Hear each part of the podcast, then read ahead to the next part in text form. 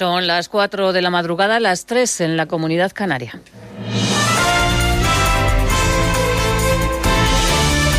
Noticias en Onda Cero. Buenas noches. El coronavirus se extiende ya por todo el territorio español. El número de contagiados supera los 6.000 casos, han muerto 200 personas y el número de altas de pacientes que ya se han curado son 517. Ceuta era la única ciudad del territorio libre de virus, pero la pasada noche se detectaba el primer caso. Se trata de un joven universitario de Madrid. El último caso que también hemos conocido es el contagio de la esposa del presidente del Gobierno, Begoña Gómez, lo que obliga al presidente Pedro Sánchez y a su familia a guardar cuarentena. Comparecía la pasada noche para anunciar a todos los ciudadanos que España está en estado de alarma. La declaración del estado de alarma afecta a todo el territorio español durante 15 días que podrán prorrogarse con la autorización del Congreso de los Diputados si fuera necesario. Esto quiere decir que a partir de hoy, para que los españoles lo entiendan perfectamente, la autoridad competente en todo el territorio será el Gobierno de España. Con este decreto se limita la movilidad de los ciudadanos y el Gobierno toma el control de la sanidad y la seguridad de todo el país. Los ciudadanos podremos salir para ir a comprar, a trabajar, a atender a familiares dependientes o para ir a urgencias. Las medidas estarán en vigor hasta el próximo 26 de marzo y para el próximo martes el Gobierno aprobará un nuevo paquete de medidas económicas.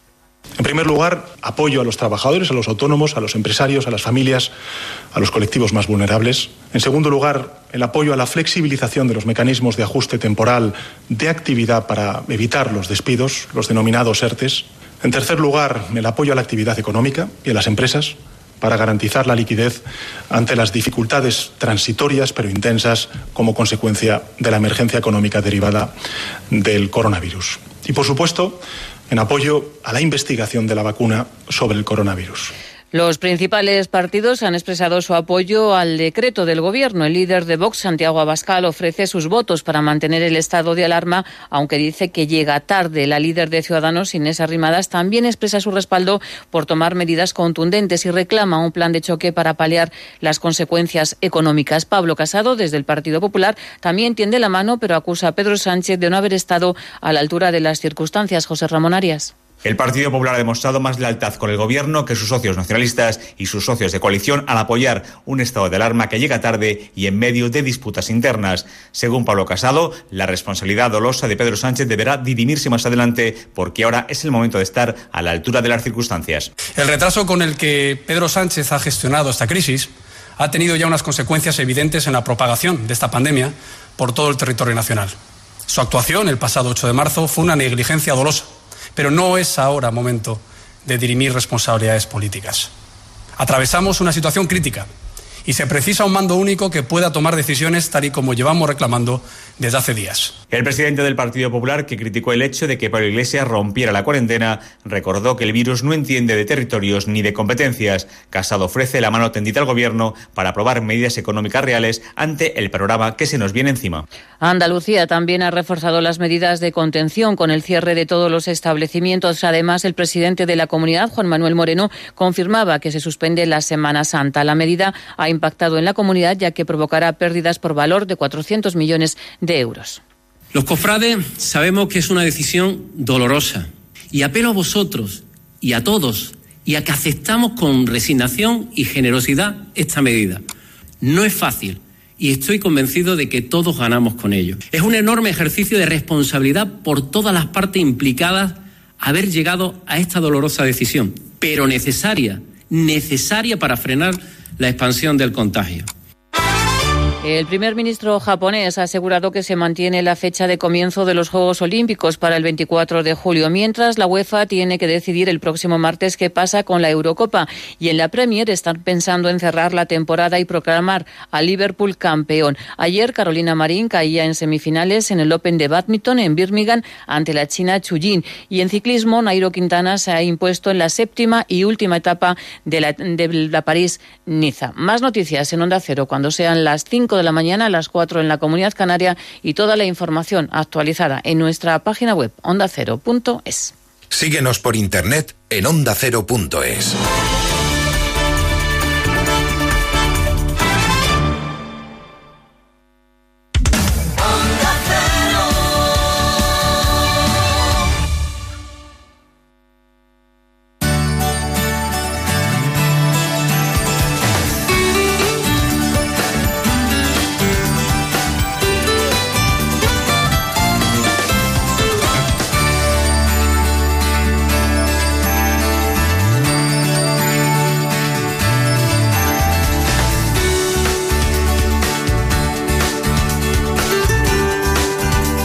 buenas manos.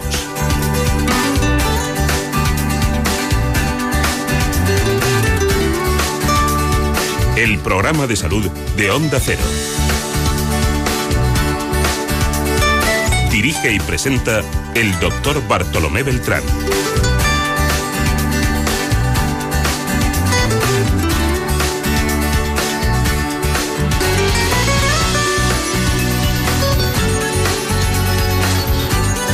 Hola, muy buenos días. Me alegro mucho de saludarles. Hoy suena bien, suena muy bien. Con nosotros la dirección técnica de Gema Esteban. Y desde New York, New York, Marta López Llorente.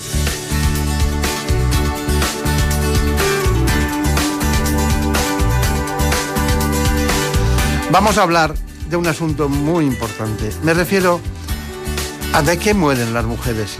¿Por qué mueren las mujeres? ¿Mueren más que los hombres? ¿Cuál es la gran razón que hace que muchas mujeres mueran, que es la primera causa de muerte de ictus? Lo vemos enseguida, pero antes les recuerdo que nos acompaña el doctor José Luis Neiro, que trabaja como ginecólogo en el Hospital de Cruces de Bilbao.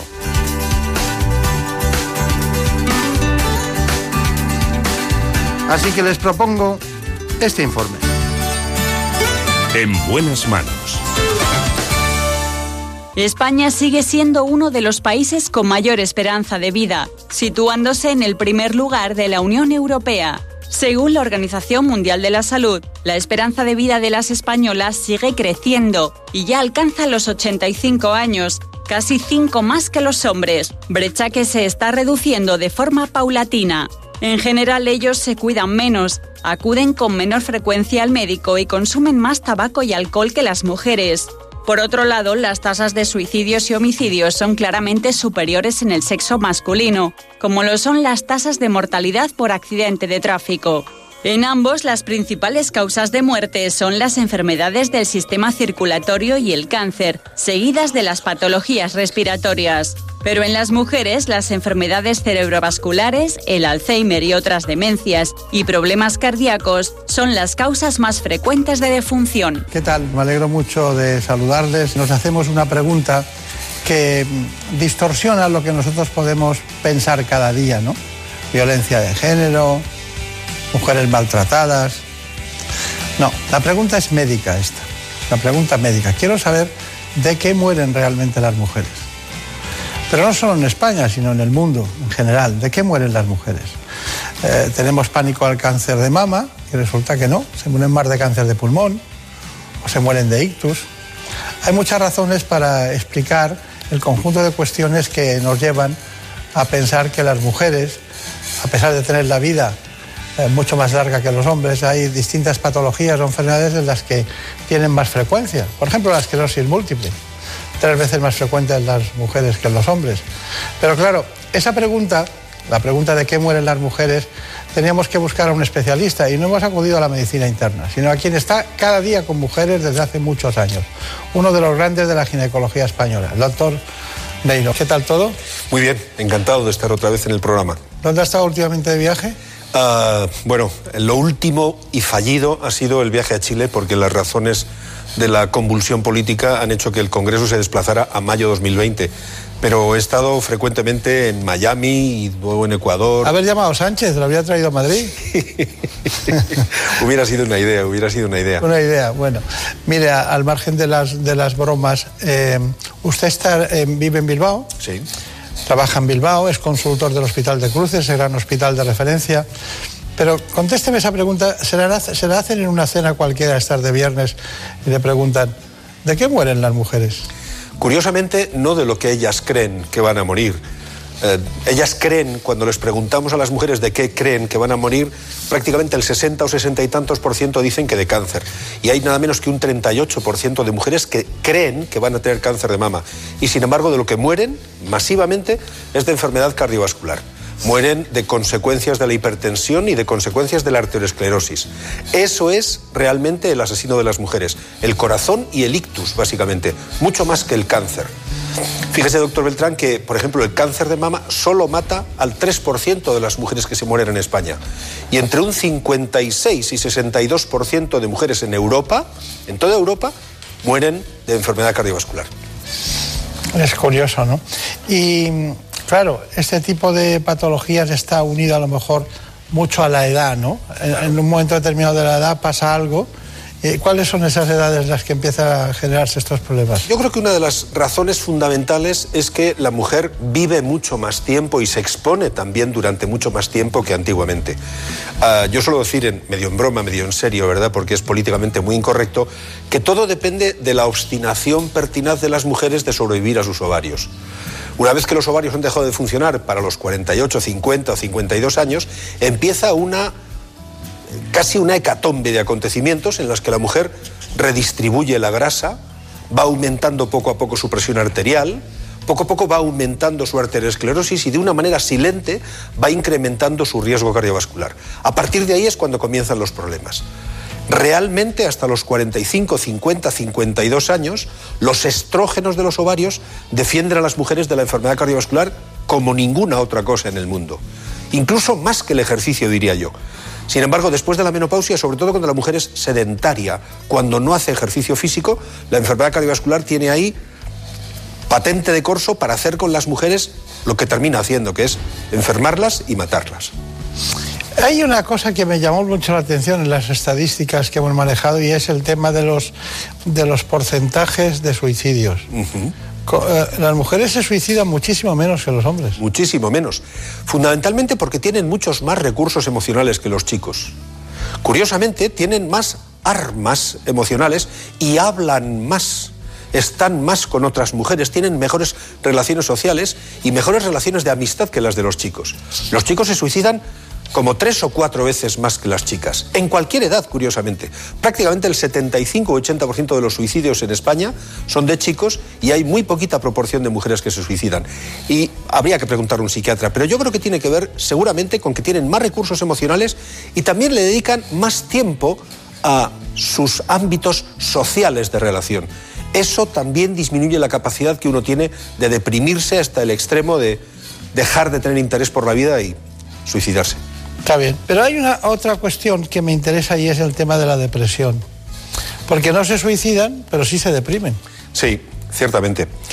Se deprimen, pero en, un determinada, en una determinada época de su historia. Eh, me viene a la memoria un, un, estudio que se publicó en una revista no ginecológica, no barro para casa, en una revista neurológica, en una revista que es escrita solamente por neurólogos, que hicieron un estudio prospectivo en el que a las mujeres de esta época de la vida, de los 45, 50, 55 años, y que eran eutímicas, esto es, sin alteraciones emocionales, les daban a la mitad terapia hormonal y a la mitad no le daban terapia hormonal. La denostada terapia hormonal. Bueno, pues al cabo de 12 meses, las mujeres que habían recibido terapia hormonal tenían menos síntomas depresivos y menos diagnóstico de depresión. ¿Qué quiere esto decir? Que los estrógenos también defienden a las mujeres de las alteraciones emocionales consecutivas a la pérdida de los mismos durante la menopausia. Hay mejor calidad de vida después de la menopausia cuando las mujeres están estrogenizadas. Y eso es algo que en este país sabemos muy bien, pero lo sabemos muy poquitos ginecólogos, porque muy pocos somos capaces de, iba a decir, perder 15 minutos con las mujeres en consulta para explicarles las bondades de la terapia hormonal. Yo creo que eso y las relaciones sociales explican que las mujeres a pesar de deprimirse, se suiciden menos y tengan mejor salud emocional. No sé si le van a querer mucho los ginecólogos después de lo que ha dicho. Es así, y ellos lo saben. En realidad, el problema de la terapia hormonal se debe a que, primero, hay una gran, eh, digamos, conciencia social de que las hormonas son malas, eso es un bulo terrible, pero además los ginecólogos no, no tenemos la suficiente, digamos, entereza para abordar eso de frente y tomar conciencia de que ha habido dos generaciones enteras de mujeres entre 2000 y 2020 que no han recibido terapia hormonal por el falso mito de que la terapia hormonal era dañina. Yo creo que eso en parte es responsabilidad de los ginecólogos y tenemos que hacer un examen de conciencia para replantearnos nuestra forma de trabajar con las mujeres alrededor del climaterio. Bien, usted vive en el País Vasco, eh, trabaja con conferencias en todo el mundo, eh, pertenece a la Sociedad Española de Ginecología y Obstetricia, a la SEGO, pero hay una cosa que a mí me llama mucho la atención. Estamos hablando de los estrógenos, pero no sé si hay una distribución geográfica o no, pero sí es cierto que algunas mujeres tienen un punto de más andrógenos, de hormona masculina, de la que puede corresponder.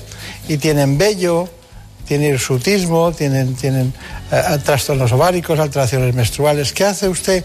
¿Ese tipo de mujer cambia la esperanza de vida? ¿Son más eh, longevas? ¿Sabemos algo de eso? Sí, eh, en realidad cuando las mujeres tienen realmente hiperandrogenismo, tienen más problemas cardiovasculares, a la larga. Y esto nos entronca con el problema que decíamos al principio, porque los varones tenemos muchos más problemas cardiovasculares por el hecho de tener andrógenos y además porque no tenemos suficientes estrógenos. Cuando las mujeres tienen una alteración endocrinológica en la que se fabrican más andrógenos de los que se deben, las mujeres hiperandrogénicas que además tienden a no ovular y a tener problemas de fertilidad y a tener exceso de vello, como usted decía, esas mujeres a la larga terminan teniendo más enfermedades del corazón, terminan por tener más riesgo cardiovascular, además de otras cosas. ¿eh?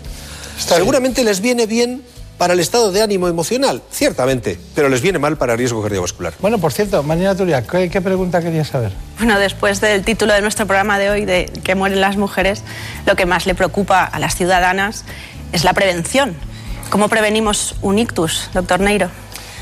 Hay que ponerse las pilas y hacer muchas cosas. Lo primero de todo es vaya usted desprendiéndose de los kilos de más que tenga. Procure no tener kilos de más. Es más. Es un, es un usted majestático, porque las dos están delgadísimas. Claro, claro, no, no lo decía por ella, lo decía, ah. lo decía supuestamente. Ella, vaya usted. Además tiene 23 años, no, no, no, le va a creo que llegue, no creo que llegue. En segundo lugar, una de las cosas fundamentales es invertir tiempo en ir a un gimnasio. No solamente hacer ejercicio cardio, sino muscular. Falsamente a las chicas les han vendido el ejercicio para estar guapas y a los chicos para estar fuertes. Pues no, mire usted, a partir de una determinada edad necesitamos todos hacer ejercicio de musculación, también las chicas, porque el ejercicio de musculación primero consume mucha energía y cambia grasa por músculo, y no al revés, como el sedentarismo, que cambia músculo por grasa hay que perder grasa y ganar músculo a base de hacer ejercicio de musculación. Eso tira de los huesos y le va a dar mejor salud ósea, que también es importante. Y además de perder peso y además de hacer ejercicio, lo fundamental es prevención de la hipertensión. Y para eso debe usted medirse la presión arterial. Los ginecólogos medimos la presión arterial los que más, los que más veces en toda la historia de la medicina. La medimos a las embarazadas, la medimos antes de embarazarse, las medimos como consecuencia de que toman anticonceptivos, porque vienen a hacerse el chequeo de la menopausia. Siempre medimos la presión arterial. Y cada vez empezamos a tratar antes los problemas de la presión arterial. Yo creo que con esos tres pilares básicos ya tendríamos suficiente, por supuesto, del tabaco ni hablo, ¿eh? Del tabaco ni hablo. Bien, pues no hable, ya lo sabemos y, lo decimos cada día. Bueno, hay una cuestión que es el cáncer. Bueno, usted ha dicho que aunque la gran preocupación siempre es el cáncer, que es en el segundo lugar, hay más cáncer de pulmón, no de mama, ni de cuello, ni de ovario, ese traicionero y silencioso, sino también el ictus. Las muertes por cáncer de pulmón en mujeres se han triplicado en los últimos 20 años y tiene mucho que ver con el aumento del consumo de tabaco, un mal hábito al que se han incorporado las mujeres de forma tardía, pero cuyos efectos están siendo devastadores ya que al tabaco hay que sumar otros factores ambientales y ciertas alteraciones genéticas específicas de las mujeres que pueden favorecer el desarrollo de estos tumores. También es cierto que hay un porcentaje de cáncer de pulmón eh, que se da en pacientes no fumadores y es más habitual en mujeres. Entonces también eso está contribuyendo al aumento de incidencia en, en este sexo. De hecho, se sabe que las mujeres tienen un mayor riesgo de desarrollar cáncer de pulmón que los hombres, porque son más susceptibles a los carcinógenos del tabaco, algo parecido a lo que sucede con el cáncer de vejiga. De hecho, es uno de los cánceres que en proporción entre mujeres y hombres afecta muchísimo más a, las mujeres. Tiene una cierta predisposición en aquellas mujeres fumadoras a que eh, todos los eh, carcinógenos del tabaco se depositen en la mucosa eh, de la vejiga y les terminen produciendo un cáncer que en muchos de los casos termina en una cistectomía. El cáncer de mama con cerca de 20.000 diagnósticos al año es el tumor maligno más frecuente y más temido entre las mujeres.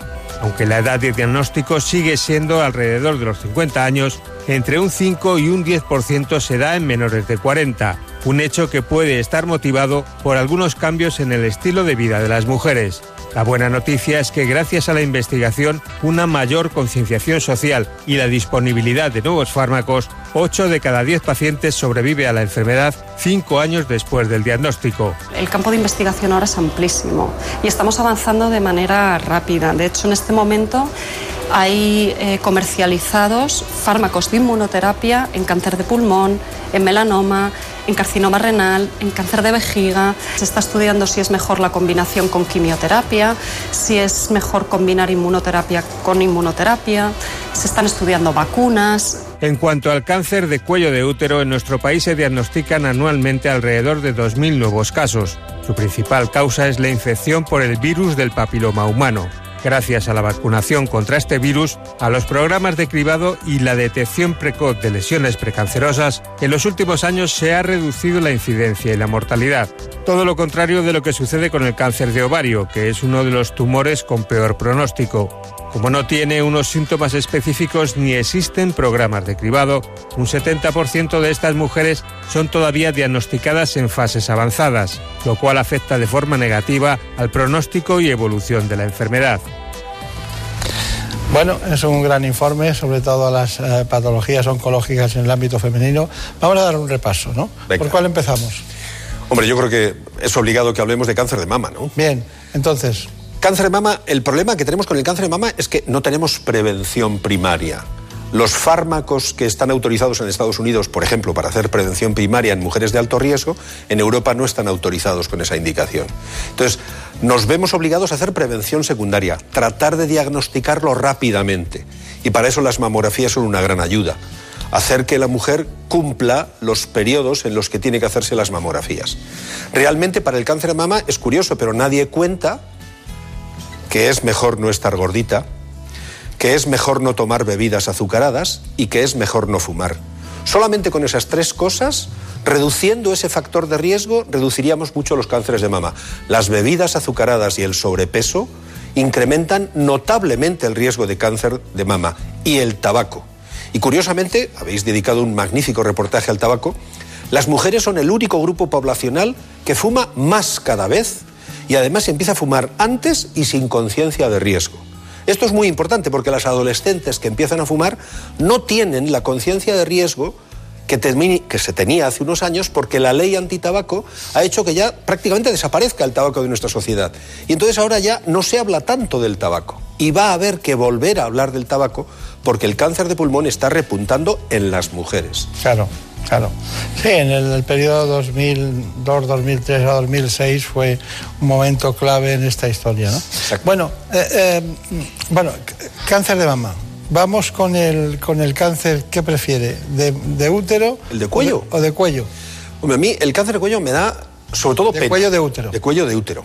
A mí me da pena porque tenemos los medios y las condiciones ideales, tenemos el conocimiento, tenemos la cultura, tenemos los medios económicos y tenemos los medios biológicos y bioquímicos para que no haya ni un solo caso de cáncer de cuello. Y en España tenemos todavía 2.000 casos al año y mueren cada año 750 o 760 mujeres de cáncer de cuello. No debiera haber ni uno solo si vacunáramos a toda la población.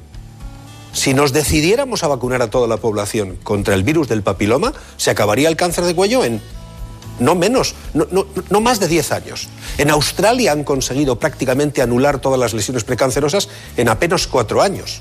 Solo en dos años acabaron con las verrugas genitales. Y esto porque los gobiernos pusieron dinero de los ciudadanos encima de la mesa para vacunar a todas las mujeres de hasta 26 años.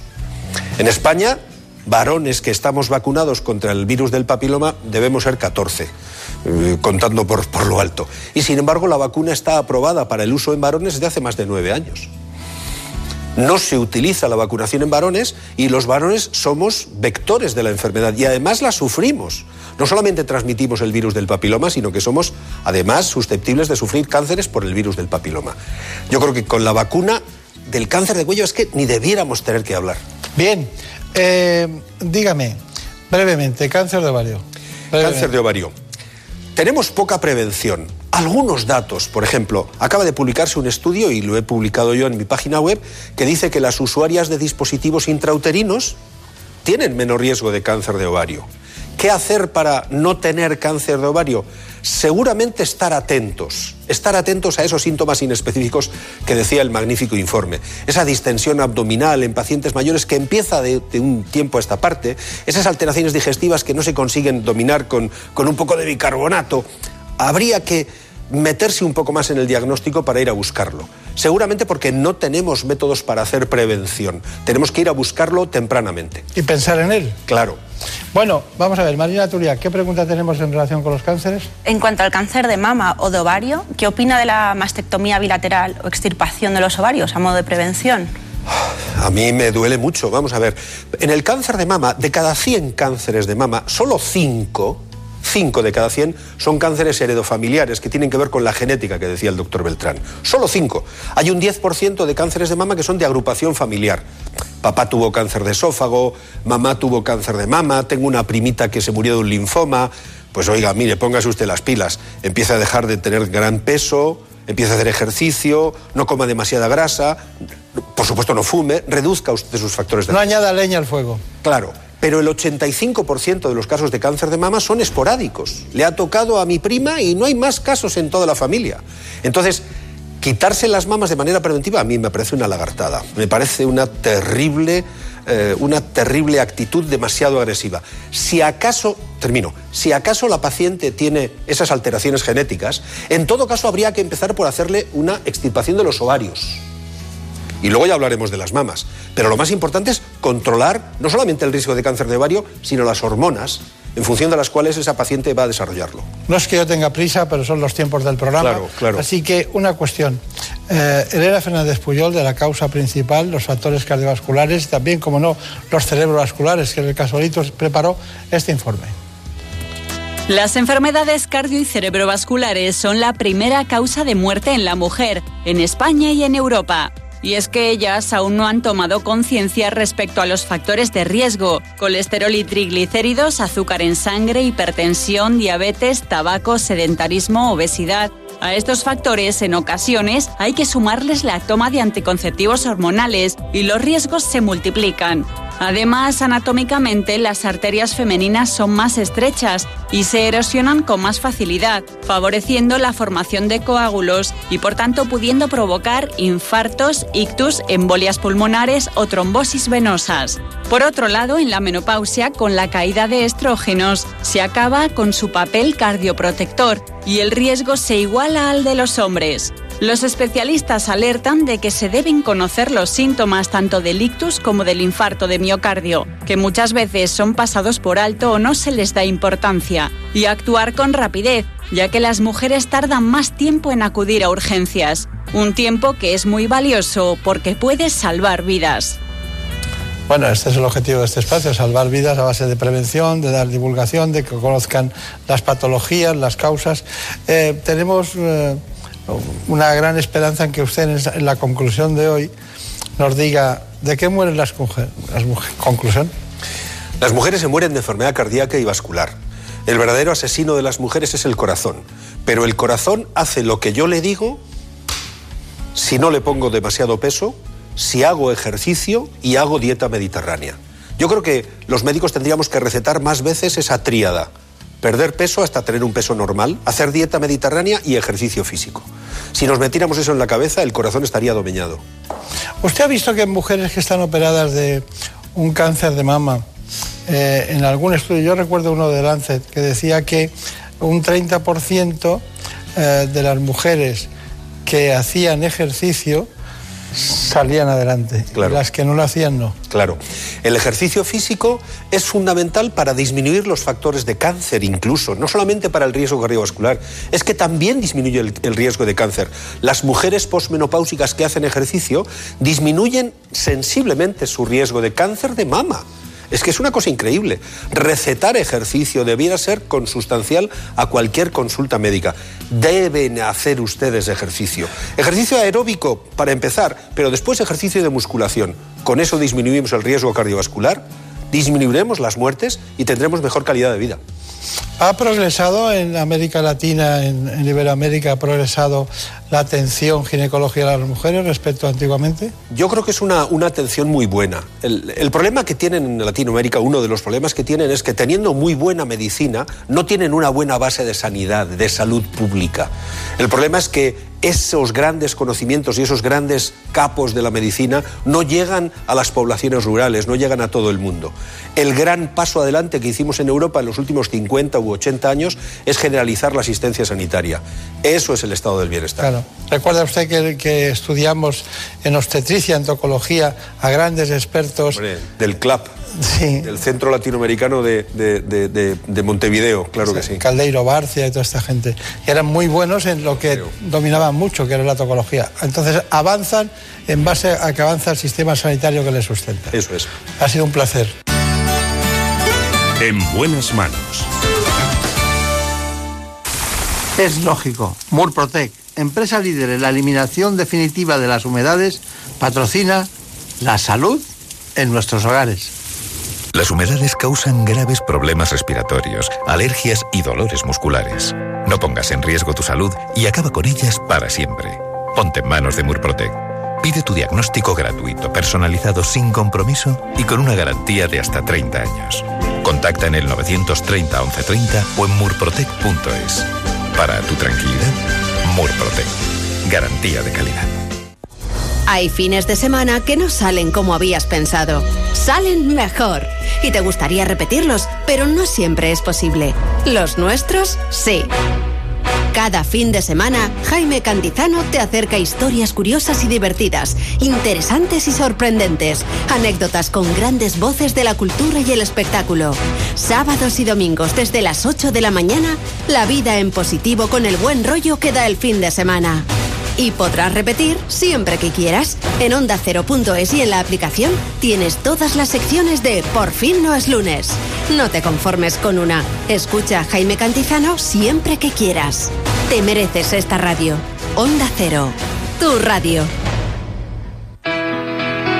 Carolina Marín, campeona olímpica mundial y europea, ha situado a España en lo más alto del mundo del badminton. Con un palmarés interminable, Carolina ha hecho historia al convertirse en la primera mujer tricampeona del mundo y campeona olímpica de badminton.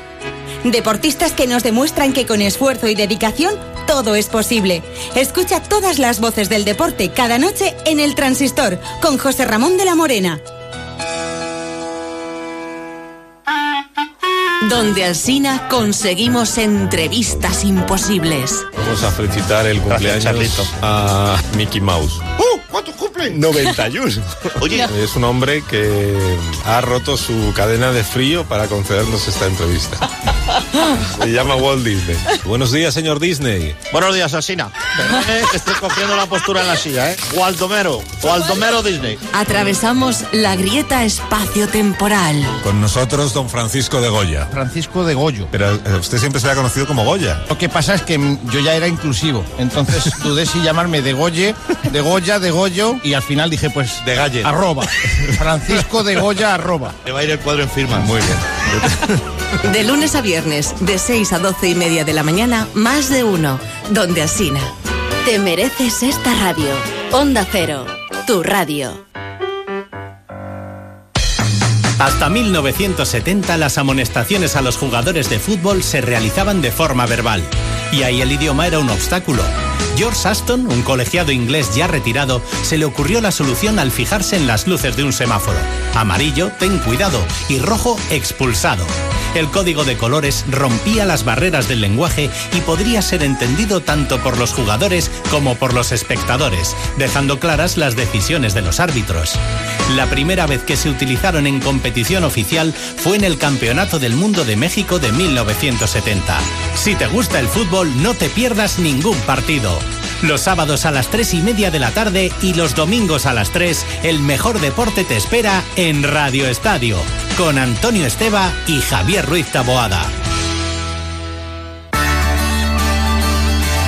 En buenas manos. El programa de salud de Onda Cero. Dirige y presenta el doctor Bartolomé Beltrán.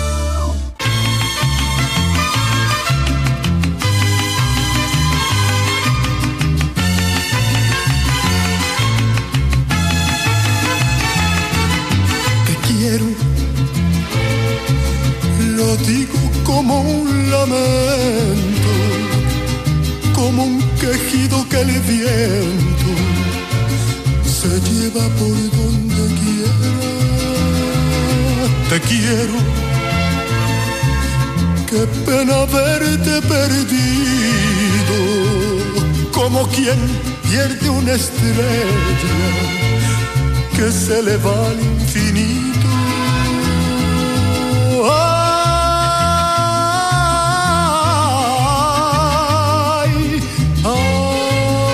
A pesar de que hemos hablado de un tema tan interesante y dramático incluso, de que mueren las mujeres, voy a seguir con el doctor José Luis Neiro para hablar de la vitamina D. En buenas manos. Que los rayos UVA son perjudiciales para la piel nadie lo duda, pero estamos huyendo tanto del sol que se estima que entre el 80 y el 90% de las personas que viven en países industrializados sufren desde una leve a una grave carencia de vitamina D, algo especialmente preocupante en nuestro país. Si tenemos en cuenta, por ejemplo, que Canarias, pero también Madrid, se encuentran entre los lugares con más horas de luz de Europa. Se recomienda tomar el sol sin protección a primera hora de la mañana y a última de la tarde. Con media hora sería suficiente, porque la ausencia de vitamina D no solo afecta a la salud ósea, sino a aspectos cognitivos y degenerativos. El 90% de esta vitamina la recibimos a través del sol. Solo una mínima parte se genera tomando alimentos como el pescado azul, la leche, yema de huevo y la mantequilla. Bueno, pues ah, aquí seguimos en un tema muy interesante porque no dejamos que los grandes especialistas se vayan a su casa sin contarnos lo último que hay. Hemos hablado anteriormente de un espacio en el que se ha tratado de que mueren las mujeres. Pero ahora vamos a ver cómo vivimos, cómo vivimos hombres y mujeres. En España prácticamente entre el 40 y el 50% de la población tiene problemas en cuanto a la vitamina D. ¿Qué son esos problemas? Que tienen déficit. ¿De dónde sale la vitamina D? Pues curiosamente el 90% de la luz solar y el 10% de los alimentos. Pero ¿Qué pasa entre esos dos mundos? Muchas cosas que podemos solucionar. Para eso está con nosotros nuestro ginecólogo en el día de hoy, que es el doctor Neiro, que ha venido de Bilbao y le hemos pedido que siga con nosotros. ¿Qué es la vitamina D exactamente? Para que nos entienda todo el mundo y para qué sirve. Para empezar hay que deshacer un entuerto y es que la vitamina D ni es una ni es vitamina. En realidad es una hormona. La diferencia entre una vitamina y una hormona es que la vitamina D yo me la tengo que comer porque no la puedo fabricar en el interior de mi organismo. Así es la vitamina C de las naranjas o de las mandarinas de Castellón que son tan buenas. En el caso de la vitamina D yo la puedo fabricar gracias a mi piel, a mi hígado y a mi riñón. Entonces es una hormona. Y es una hormona en la medida en que se fabrica en un lugar y actúa en muy diferentes sitios. Por eso debiéramos empezar a dejar de hablar de vitamina D y empezar a hablar de complejo hormonal D. Lo que pasa es que resulta un poco pedante. No, y sobre todo que está muy asentado sociológicamente el lenguaje médico, Cierto. lo de vitamina D. Cierto. Que yo me voy a empeñar en cambiarlo eso. Vamos a por uno. Pero no lo, no lo voy a llamar complejo. ¿Hormona D? La, la, hormona D. La hormona D. La hormona D. La hormona D. En realidad, el, el, el origen del, del error es de hace escasamente un siglo, cuando los hijos de los mineros de Gales trabajaban con sus padres en la mina y tenían una frecuencia muy elevada de raquitismo y se les doblaban los, los, huesos porque los tenían débiles.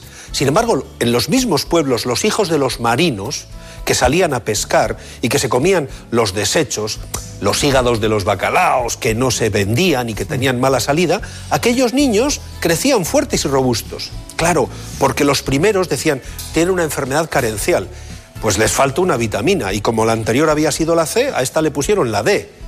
Pero ya en 1921, un médico que después le dieron el Nobel por el descubrimiento del, del, complejo bioquímico de la hormona D, escribió un libro que decía La vitamina D, la vitamina que trabaja como una hormona. Adolf Bintaus, que yo creo que Sí, el doctor sí. Beltrán es muy amante de la historia de la medicina y esta historia le seguro que le iba a Es gustar. muy interesante. Claro muy que sí. interesante. Bueno, ya que estaba ahí, ¿cuáles son la lista? Mm, Porque claro, ya he dicho el, el- el bacalao, he hablado del atún, tal. Bueno, pero también está la yema del huevo. Claro. ¿Y hay- claro. cuáles son los productos en los que más, más ricos en vitamina D? Básicamente los lácteos y algunos peces. Los peces azules, el hígado del bacalao, que no he comido en mi vida. Y las personas de, de unos años recordarán lo del aceite hígado de bacalao, que debía ser una cosa que sabía a demonios, pero tenía grandísimas dosis de vitamina D. Básicamente son los lácteos, básicamente los pescados como el salmón, el atún, el bacalao. Están tomando nota las madres, ¿eh? Las madres están tomando nota, la, la ardora ahí venga a tomar apuntes. Para los niños es muy importante también. Sí. El- la vitamina D, sobre todo en el primer año de edad. Claro, claro. Bueno, eh, la causa principal de déficit eh, sería esa, ¿no? La, de- la del sol. ¿Por qué tenía usted tanto interés en hablar de la vitamina D? ¿Ha hecho algunas investigaciones al respecto? Sí, y hemos concluido que la vitamina D nos es eh, beneficiosa prácticamente en cualquier especialidad. O sea, si uno se dedica a la fertilidad, las mujeres que tienen problemas de fertilidad, los varones que tienen problemas de fertilidad tienen más baja la vitamina D. Bueno, pero si uno va a las enfermedades reumáticas, las personas que tienen enfermedades reumáticas tienen menos, menos vitamina D. Eh, y si uno piensa en el sol, pues miren, yo acabo de regresar hace unos meses de Ecuador, el 67% de las mujeres ecuatorianas tienen déficit de vitamina D. Y en el Ecuador no es que falte el sol, es que no hay más que una estación. Sol 365 días al año. Allí no tienen estaciones, están encima del Ecuador. Bueno, pues el 67% de las mujeres ecuatorianas, descubierto por el doctor Carlos Ríos, buen amigo mío, con unas investigaciones que hemos hecho conjuntamente, 67% de las mujeres ecuatorianas tienen déficit de vitamina D. ¿Qué quiere esto decir? Que allí donde le peguemos, si nos vamos al cáncer, las mujeres con cáncer de mama tienen menos niveles de vitamina D que las que tienen más niveles de vitamina D. Entonces, Me está poniendo usted nervioso. Estoy por, por pedir vitamina D para... ahora mismo, pero para tomar ahora mismo. Y es que yo creo que uno de los análisis fundamentales debiera ser medirnos la vitamina D, sobre todo a partir de una determinada edad. No quiero pasar por alto, no por solo por las madres, sino por la gente que nos está viendo, porque claro, eh, yo sé que la melatonina deja de fabricarse por el organismo, de producirse, eh, a partir de los 25, 30 años o incluso menos. Pero también la coenzima, la coenzima Q10. Exacto. A partir de los 15. Y es el verdadero motor energético en las mitocondrias de las células y tal. Es como llevar los motores parados, ¿no? Y, y hay que tomarla de los alimentos, ¿no? Entonces, claro, esto nos lleva a que tendríamos que tomar muchas cosas, pero lo ideal es encontrarla en los productos que podemos alimentarnos con ellos. Diríamos, si usted tuviera que recomendar a alguien que tiene déficit de vitamina D, ¿qué haría? ¿Cómo, cómo- qué le pe- ¿Cuántos miligramos? ¿Cómo sería? ¿En, qué, ¿En qué momento? Lo primero le diría que tenemos que medirla. Vamos a ver, la vitamina D es un, eh, decimos, un nutriente umbral. Cuando está normal, por mucho que yo tome mucha más vitamina D, no me va a hacer ningún beneficio, ya lo hemos demostrado. ¿Y puede perjudicar? Bueno, pero en niveles muy altos, con mucha sobredosis. Yo en realidad en 35 años de trabajo no he visto ni una sola intoxicación por vitamina D, ni una sola. Y tengo muy buenos amigos, el profesor Quesada de Córdoba es uno de los mayores expertos en vitamina D de Europa, ha debido ver dos o tres casos en su larga vida profesional, acaba de jubilarse. O sea que no es para tanto. Pero lo que sí podemos decir respecto de eso es que al final los lácteos son muy importantes y el sol es muy importante, pero por encima de los 45 o 55 años, mídase usted la vitamina D. Si usted es obeso, mídase la vitamina D. ¿Pero cómo? Con un análisis de sangre. Vaya usted al médico de cabecera, vaya usted a su ginecólogo y que le midan la 25 hidroxivitamina D. Porque si es usted obeso, si tiene usted enfermedades inflamatorias intestinales como la colitis ulcerosa o la enfermedad de Crohn, si usted tiene celiaquía, si usted es infértil, si es mujer y se quiere quedar embarazada, si está gestante, si ha sufrido cirugía bariátrica que está tan, tan en boga ahora, los que no se ha recortan el estómago. Todas esas personas tienen déficit de vitamina D. Y hay que írselo a buscar. Las enfermedades reumáticas tienen déficit de vitamina D y hay que írselo a buscar.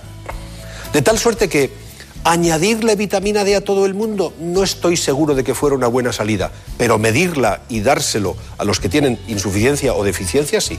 No sé cómo ha podido vivir usted tantos años sin decir hormona D. Así que vamos a seguir hablando de hormona D. Luego matizaremos algunas cuestiones porque nos ha abierto un campo. Por ejemplo, el equilibrio entre el fósforo y el calcio en relación con la vitamina D. ¿no? Vamos a hacer. Está presionándome Marina Turiak porque dice todas las cosas que quería preguntar ya prácticamente se han dicho muchas. ¿Qué, qué quería saber? A mí me, me inquieta un poco el papel que juega la vitamina D en una planificación de un embarazo y durante el embarazo. ¿Alguna relación con malformaciones o no? Bueno, Son muchas preguntas en Uy, una, ¿eh? sí, sí, sí, Para empezar, lo que sabemos es que las mujeres que tienen la vitamina D más baja tienen más problemas para quedarse embarazadas. Y cuando normalizamos la vitamina D, seguramente aumenta su fertilidad. También sabemos que durante el embarazo, la madre necesita tener suficientes niveles de vitamina D para que se conforme el esqueleto de la criatura. La madre que gesta está creando un esqueleto de la nada. Y ese de la nada tiene que ser con el calcio que ingiere ella, y por eso le decimos a las madres gestantes, a las chicas gestantes, que tomen mucha leche y muchos lácteos, pero además tienen que tener suficiente vitamina D. La vitamina D es la responsable de la absorción del calcio a nivel intestinal. Y el niño va a tirar de donde pueda. Hará su esqueleto más mal que bien si no hay suficiente calcio y si no hay suficiente vitamina D en la madre. Ya hemos demostrado, lo demostraron en la Universidad de Valencia, mi buen amigo Antonio Cano, que Antonio recuperar... Cano, hace mucho que no le veo. Pues está pletórico de salud porque seguramente toma vitamina D. Seguro, seguro. y hace ejercicio al aire libre. Entonces, ya hemos demostrado que añadir vitamina D a las mujeres que durante el embarazo tienen déficit normaliza rápidamente los, los- los niveles de vitamina D y lo que es más importante, hace que el desarrollo de los huesos de la criatura, medidos mediante ecografía tridimensional, sea más correcto, más perfecto y más saludable. Esto es muy importante para la salud de los fetos en desarrollo. Claro. España es un país con sol, seguro de sol, pero mira, ¿dónde estamos, doctor Neiro? Es que seguro de sol si tomáramos. si tomáramos. Pero para empezar, a, los- a las horas del día en que es bueno tomar el sol para fabricar el- la hormona D, estamos trabajando. Primero. Y además de eso, por encima de Córdoba, de 37 grados de latitud norte, los que vivimos en el norte solo tenemos seis meses útiles de sol al año, de mayo a octubre. Porque la inclinación de los rayos solares hace que no se fabrique vitamina D suficiente de octubre a mayo. ¿Y qué hacemos de octubre a mayo? Estar sin vitamina D. Sobre todo si no hemos tomado el sol durante los meses buenos. Ese es el conflicto. Claro. Bueno, hay una cuestión que le he planteado antes de las noticias, que es esta. Eh, el equilibrio entre el fósforo y el calcio, ¿cómo influye la vitamina D? La vitamina D es la responsable en el organismo de la absorción de calcio y de la regulación del metabolismo fosfocálcico. Hay una bomba, podríamos decir, en el intestino que trae el calcio de los alimentos y lo mete dentro de la, de la- de la sangre para que después se pueda utilizar. Lo que pasa es que el calcio es extraordinariamente importante y el organismo no tolera que el calcio disminuya en la sangre. Antes de que disminuya, mi organismo, si no tiene suficiente vitamina D para absorberlo, o si yo no tomo suficientes lácteos para proporcionar al intestino la capacidad de ser absorbido, lo que hace el organismo, lo primero es llamarle a otra hormona, que es la paratormona, la hormona de las glándulas paratiroideas, para que vaya a buscar calcio a donde hay. Y va a buscar calcio al almacén. Y un tipo como yo, que ya tiene unos kilos, tiene un kilo y medio de calcio en su esqueleto. La paratormona rasca un poco de mi esqueleto, libera calcio, destruye hueso, el calcio llega a la sangre y aquí pasa después gloria. ¿Quién paga la factura? El esqueleto. Seguramente no en seis meses, seguramente en dos años o en tres. Pero si yo no tengo suficiente vitamina D o no ingiero suficiente cantidad de calcio, la paratormona dañará mi esqueleto y haré osteoporosis, como decía la doctora Riobó en el magnífico reportaje. La que rasca en este programa es María. ¿Qué querías preguntar en relación con los huesos? Además de, de osteoporosis, ¿qué otras enfermedades puede causar un déficit de esta vitamina? En, las, eh, en los adultos, fundamentalmente la pérdida de resistencia de los huesos. No solamente los huesos se hacen más poróticos, es que además la matriz ósea fundamental, o sea, el- la parte mineral de los huesos no mineraliza adecuadamente y entonces sucede una enfermedad que se llama osteomalacia. La osteomalacia en versión infantil es el raquitismo y son esos niños a los que las piernas se les combaban, digo se les combaban y se les eh, doblaban porque no aguantaban su propio peso. Eso ya no sucede. Menos a los de Bilbao, ¿no? Bueno, los de Bilbao tenemos una, una característica diferenciadora y además somos del Atleti y eso nos da una resistencia especial. Pero en general, en la infancia sucede el raquitismo y en la edad adulta osteomalacia u osteoporosis. Bien, bien. Nada menos. Bueno, tenemos un informe, eh, Elena Fernández Puyol, está en relación con nuestro país, con el sol. Vamos a centrar algunas cosas básicas que se han dicho, pero que conviene recalcarlas.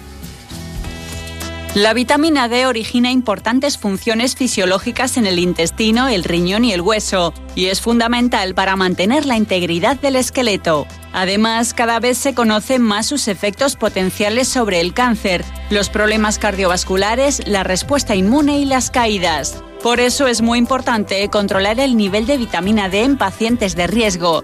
El primero de estos grupos lo forman los ancianos, sobre todo los inmunodeprimidos, los afectados por osteoporosis, los polimedicados y los institucionalizados. Otras personas de riesgo son los obesos mórbidos. La baja exposición solar, la acumulación de tejido adiposo o la necesidad de mayor masa ósea que soporte el elevado peso de estos pacientes pueden estar detrás de esta carencia, que afecta y mucho a sus expectativas de vida. Además de estos pacientes, la deficiencia de vitamina D se detecta también en los afectados por osteoporosis, sobre todo mujeres, en adultos con piel oscura y en pacientes que consumen fármacos que aumentan el catabolismo de la vitamina D, es decir, que destruyen la vitamina.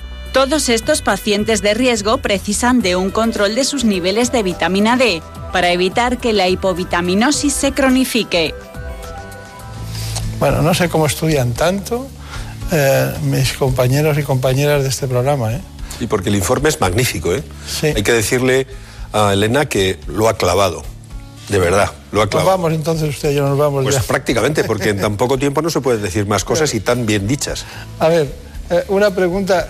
ya cuando se empieza a reír Marina ya me quedo temblando. La mayor fuente de vitamina D es la exposición solar. Cierto. Pero es mala, es contraproducente porque puede producir cáncer de piel. Cierto. Y usamos protector solar. Cierto también. ¿Qué sucede entonces? En realidad, el sol que debemos tener para fabricar vitamina D debe ser un sol directo, sin protectores solares.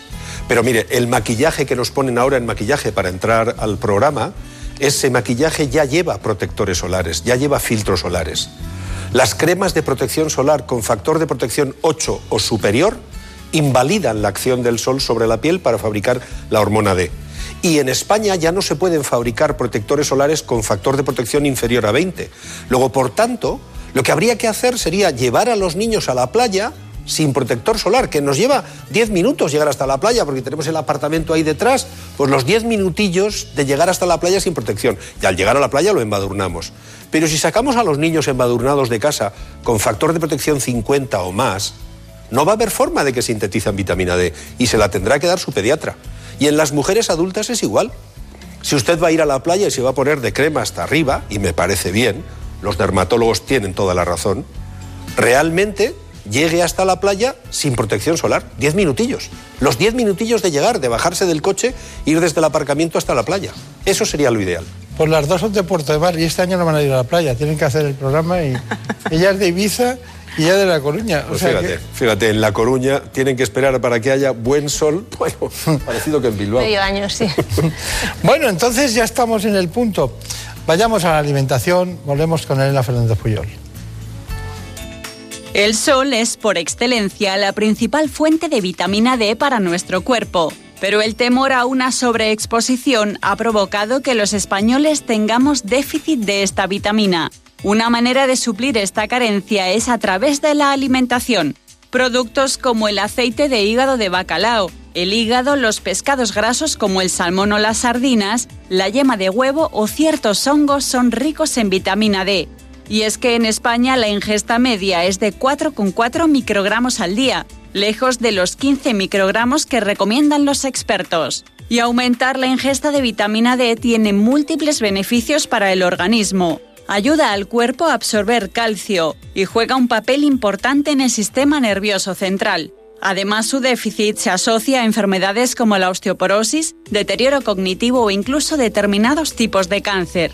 Pero cuando el sol y la dieta no funcionan, se puede valorar incorporar suplementos, siempre bajo la prescripción de un médico quien valorará cada caso y que esta suplementación sea segura.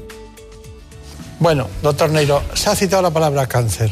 Eh, cáncer y hormona D o vitamina D. Muy bien, muy bien.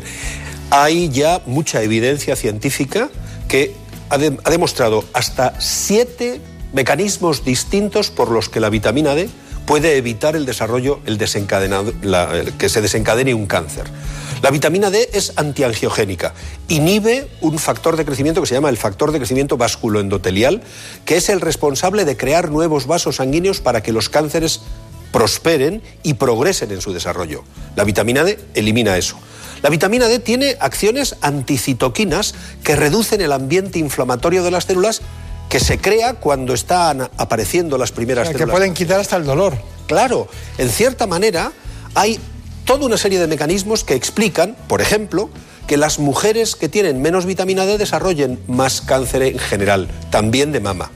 Lo que pasa es que el espectador que nos está siguiendo podría pensar, entonces, si tomo vitamina D no voy a tener cáncer. A ver, esa es una experimentación que todavía no se ha hecho. Lo que sí sabemos es que si usted tiene la vitamina D baja, le tienen que dar vitamina D. Si usted tiene insuficiente vitamina D, tiene que tomar vitamina D. Pero si usted tiene la vitamina D normal, no le va a hacer ningún beneficio. Este es el punto de la cuestión y es lo que algunas veces nos cuesta entender. Pero para el caso del cáncer, el papel de la vitamina D es fundamental. Pues tenemos una gran oportunidad de cuál es su conclusión. Piense que muchas personas dicen, entonces, ¿qué hago?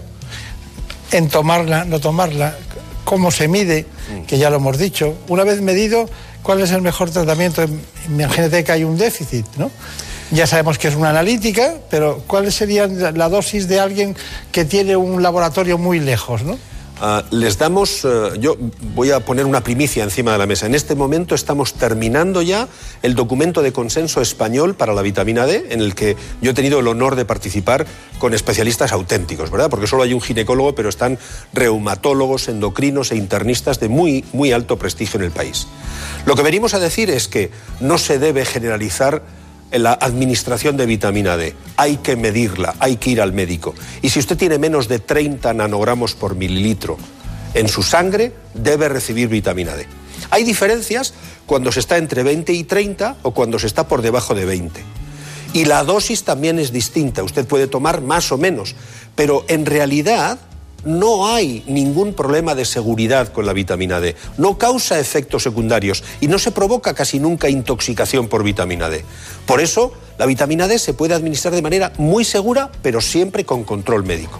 Yo creo que es el médico de atención primaria o el ginecólogo, el endocrinólogo, el reumatólogo, el internista, el que tienen que hacer los controles de vitamina D y administrar la dosis de manera personalizada. Muy bien, pues Marina Turiac, ha sido un placer, como siempre. Eh, Ana, muchas gracias por todo. Y a usted indicarle que, bueno, está muy bien eso de venir a Madrid, desde Bilbao, de estar en toda España y concretamente también en América Latina, donde nos ven y a ustedes siguen especialmente. Y me ha gustado mucho que trajera la corbata de las meninas porque se acaba de celebrar el, el, centenario del Museo del Prado y eso está muy bien. Muchísimas gracias, doctor Beltrán. Bueno, pues que tenga mucha suerte. Gracias, de verdad. En buenas manos. El programa de salud de Onda Cero. Dirige y presenta el doctor Bartolomé Beltrán.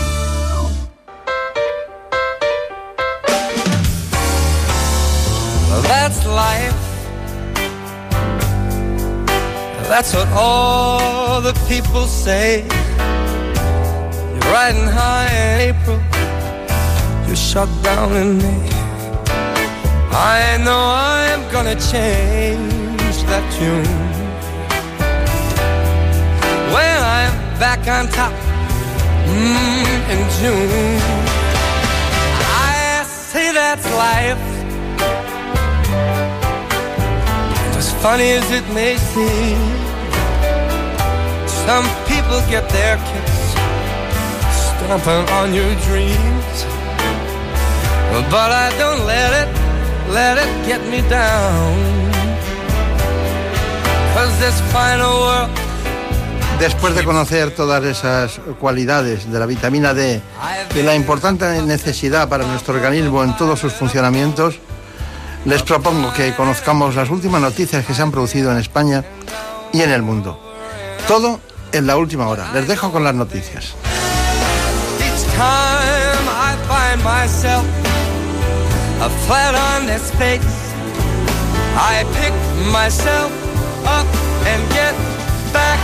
In the race. That's who I am. I can't deny it. I thought I couldn't, baby. This heart wasn't gonna buy it. And if I didn't think it was worth one single try. I'd jump right on a big bird and then I'd fly. I've been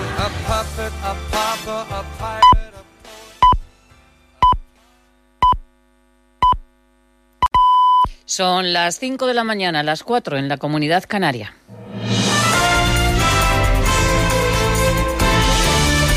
Noticias en Onda Cero.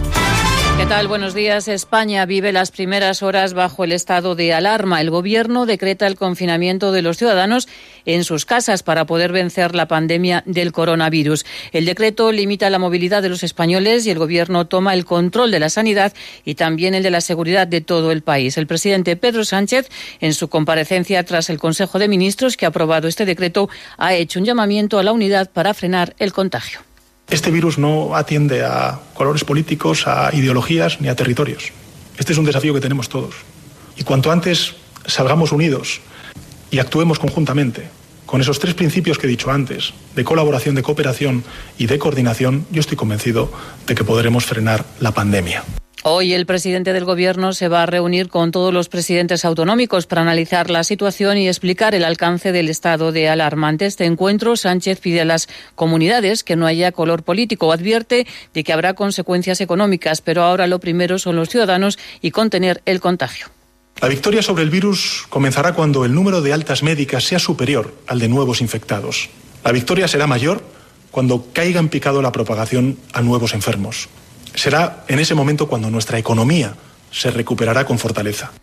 Antes de que tenga lugar esta reunión con los presidentes autonómicos a partir de las diez y media de la mañana, el presidente Quintorra también ha convocado de urgencia al gobierno catalán. Y es que Torra piensa que con el estado de alarma se invaden competencias de la Generalitat en materia de sanidad y de seguridad. Lo decía la consejera de presidencia, Merichel Budó. Hemos decidido tomar acciones que en estos momentos todavía el Gobierno del Estado español no ha tomado y todavía no se han tomado en otras comunidades autónomas. Por lo tanto, entendemos que en estos momentos de lo que se trata es de colaborar, de cooperar entre administraciones, pero no de una invasión de competencias, como parece que eh, indica este documento que hoy hemos podido conocer, este borrador de este documento. La reunión presencial en el Consejo de Ministros con el vicepresidente Pablo Iglesias ha sido muy criticada por el líder del Partido Popular, Pablo Casado, y también por Vox. Santiago Abascal ha pedido su dimisión por irresponsable y por abominable, mientras que Casado ha criticado a Iglesias por saltarse la cuarentena y dice que el Gobierno está dividido. No se puede exigir unidad a la oposición cuando el Gobierno está dividido. No se puede pedir disciplina social a los ciudadanos mientras el vicepresidente del Gobierno se salta la cuarentena ante toda España. Miles de personas ignoraban ayer las recomendaciones de no salir de casa y se fueron a, pasar a, pasear a la sierra o a las segundas residencias en la playa. A partir de hoy, no obedecer las recomendaciones puede ser sancionado con multas o incluso con sanción penal. Otro colectivo al que, hay que convencer para que se queden en casa y no frivolicen es el de los jóvenes. Por eso, el médico granadino de urgencias, Jesús Candel, pide indignado que no se vaya a urgencias a pedir la prueba del virus. Los que sintáis que está muy jodido, no tardéis en venir a urgencia. Para eso estamos aquí.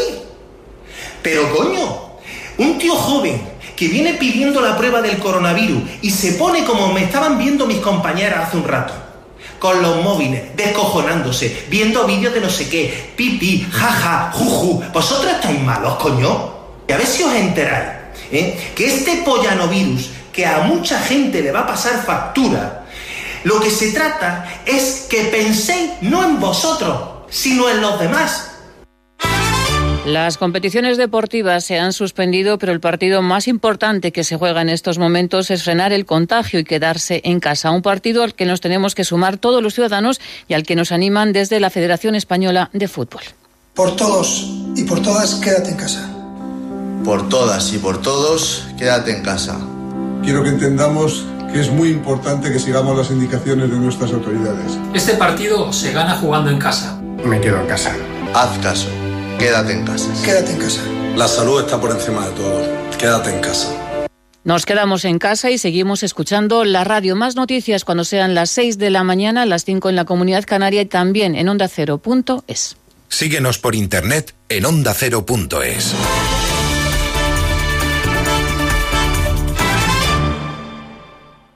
Facebook, Twitter, YouTube, hay más de un medio para que nos sigas. ¿Cuál te gusta más?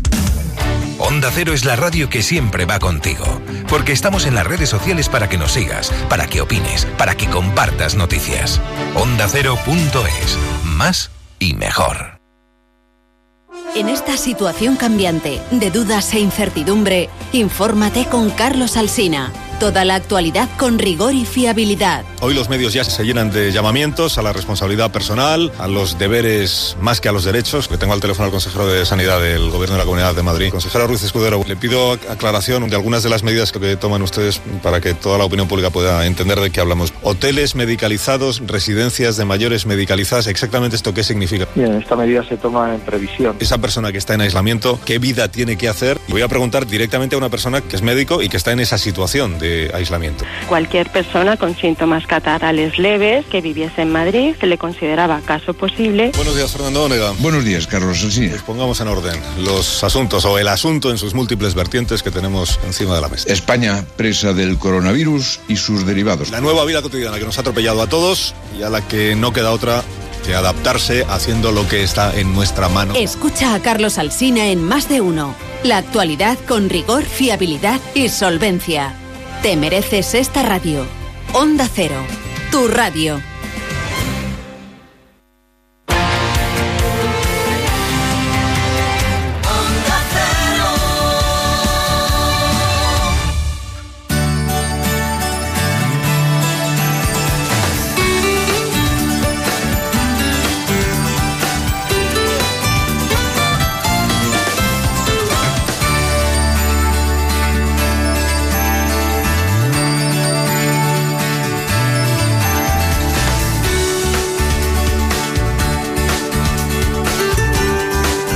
En buenas manos.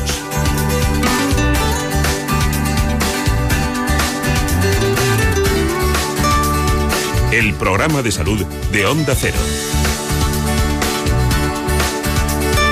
Dirige y presenta el doctor Bartolomé Beltrán. Seguimos en la segunda parte del programa para hablar de dermatología.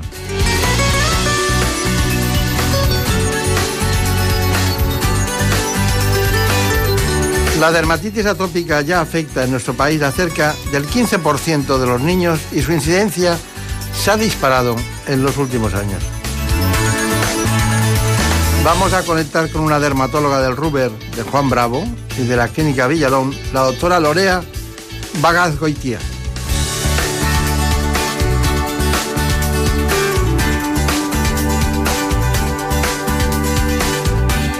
La doctora Bagazgoita es una experta en este asunto y nos tiene que desbrozar lentamente, pregunta tras pregunta, todo lo que es este problema en el que la ciencia es muy importante para el cuidado de la piel. Antes, siempre tenemos una propuesta, un informe para centrar el tema. En buenas manos. La dermatitis atópica es una de las enfermedades de la piel más comunes y altera significativamente la calidad de vida de millones de niños y de sus familias. En los últimos 30 años su prevalencia se ha triplicado en los países industrializados debido a los cambios en el modo de vida y al aumento de la higiene en la sociedad. En nuestro país afecta a alrededor de un 15% de los niños, aunque en muchos casos suele desaparecer hacia los 7 años de vida. La dermatitis atópica es una enfermedad que se presenta en brotes. Durante los periodos de calma se manifiesta con una piel seca, con escamas y agrietada, y en los periodos de brote aparecen manchas y granitos rojos en los pliegues de los brazos, detrás de las rodillas y en la cara. Pero el síntoma más típico en todas las edades es el intenso picor. Se ha demostrado que esta enfermedad tiene cierta predisposición genética. Si uno de los padres es atópico, el niño tiene cerca de un 50% de riesgo de serlo también. Llevamos mucho tiempo pendientes de esta dermatólogo que nos acompaña hoy, no solo por parte del equipo, sino porque también nos llegó este libro, este libro, lo que dice la ciencia sobre el cuidado de la piel. Lorea Bagazgoitia. Qué difícil Bagazgoitia. Yo ya me lo sé, pero Bagazgoitia es difícil. ¿Está la doctora Bagazgoitia? Está. Está, ¿Sabe usted lo que significa la palabra Lorea? Por supuesto. No sabe. pues Significa dígalo, flor, no- flor. flor, no, la diosa de las flores. Bueno, Y, y era la mujer, según, eh, según los griegos, de Céfiro, ¿no? ¿Sabía eso? ya, la verdad que no, no lo sabía. Sí, sí, sí, la diosa de las flores. Bueno, pues entonces en lugar de decir la doctora Lorea Bazargoiti, va a decir la diosa de las flores dice, ¿no? ¿O no? Encantada. Bromas aparte. Bueno, estamos hablando con una gran especialista que trabajó en el Ramón y Cajal, se dedicó en la prevención del cáncer de piel, que le encanta. Eh, luego estuvo haciendo dermatología pediátrica en el Hospital Niño Jesús de Madrid y es eh, una experta en cirugía dermatológica, control de lunares, muy, muy en boga en estos tiempos, mediante dermatoscopia y terapia fotodinámica. Bueno, tiene muchos, muchos trabajos, pertenece a todas las sociedades científicas y es una, ¿Podría ser usted una discípula del doctor Jaén o no? Lo soy. Lo soy. Lo soy, lo soy. Sí, sí. Bueno, entonces estamos hablando con la doctora Bazalgoitia y tengo... Mm, ¿Le parece que hablemos de todos esos ámbitos? Vamos a hablar del libro, pues usted ha venido a hablar del libro, aunque no lo haya pedido así. Hablamos de dermatitis atópica, podemos hablar de dermatología pediátrica e incluso podemos hablar de albinismo. ¿Le parece bien? Me parece estupendo. Bueno, pues ya tienen ustedes un libro para entender muchas cuestiones de la dermatología que no sabemos si son verdades o falsas. Luego jugaremos a ese asunto si es verdadero o falso, pero antes, ¿cómo surgió la idea del libro? Bueno, pues eh, la realidad es que el libro me lo ofreció la editorial, plataforma editorial, porque yo ya desde 2014 llevo escribiendo un blog sobre dermatología a modo divulgativo, en un lenguaje así sencillo y llano, y a, partir de eso me dieron ellos la oportunidad de escribir el libro, cosa que me pareció una idea fabulosa, la verdad.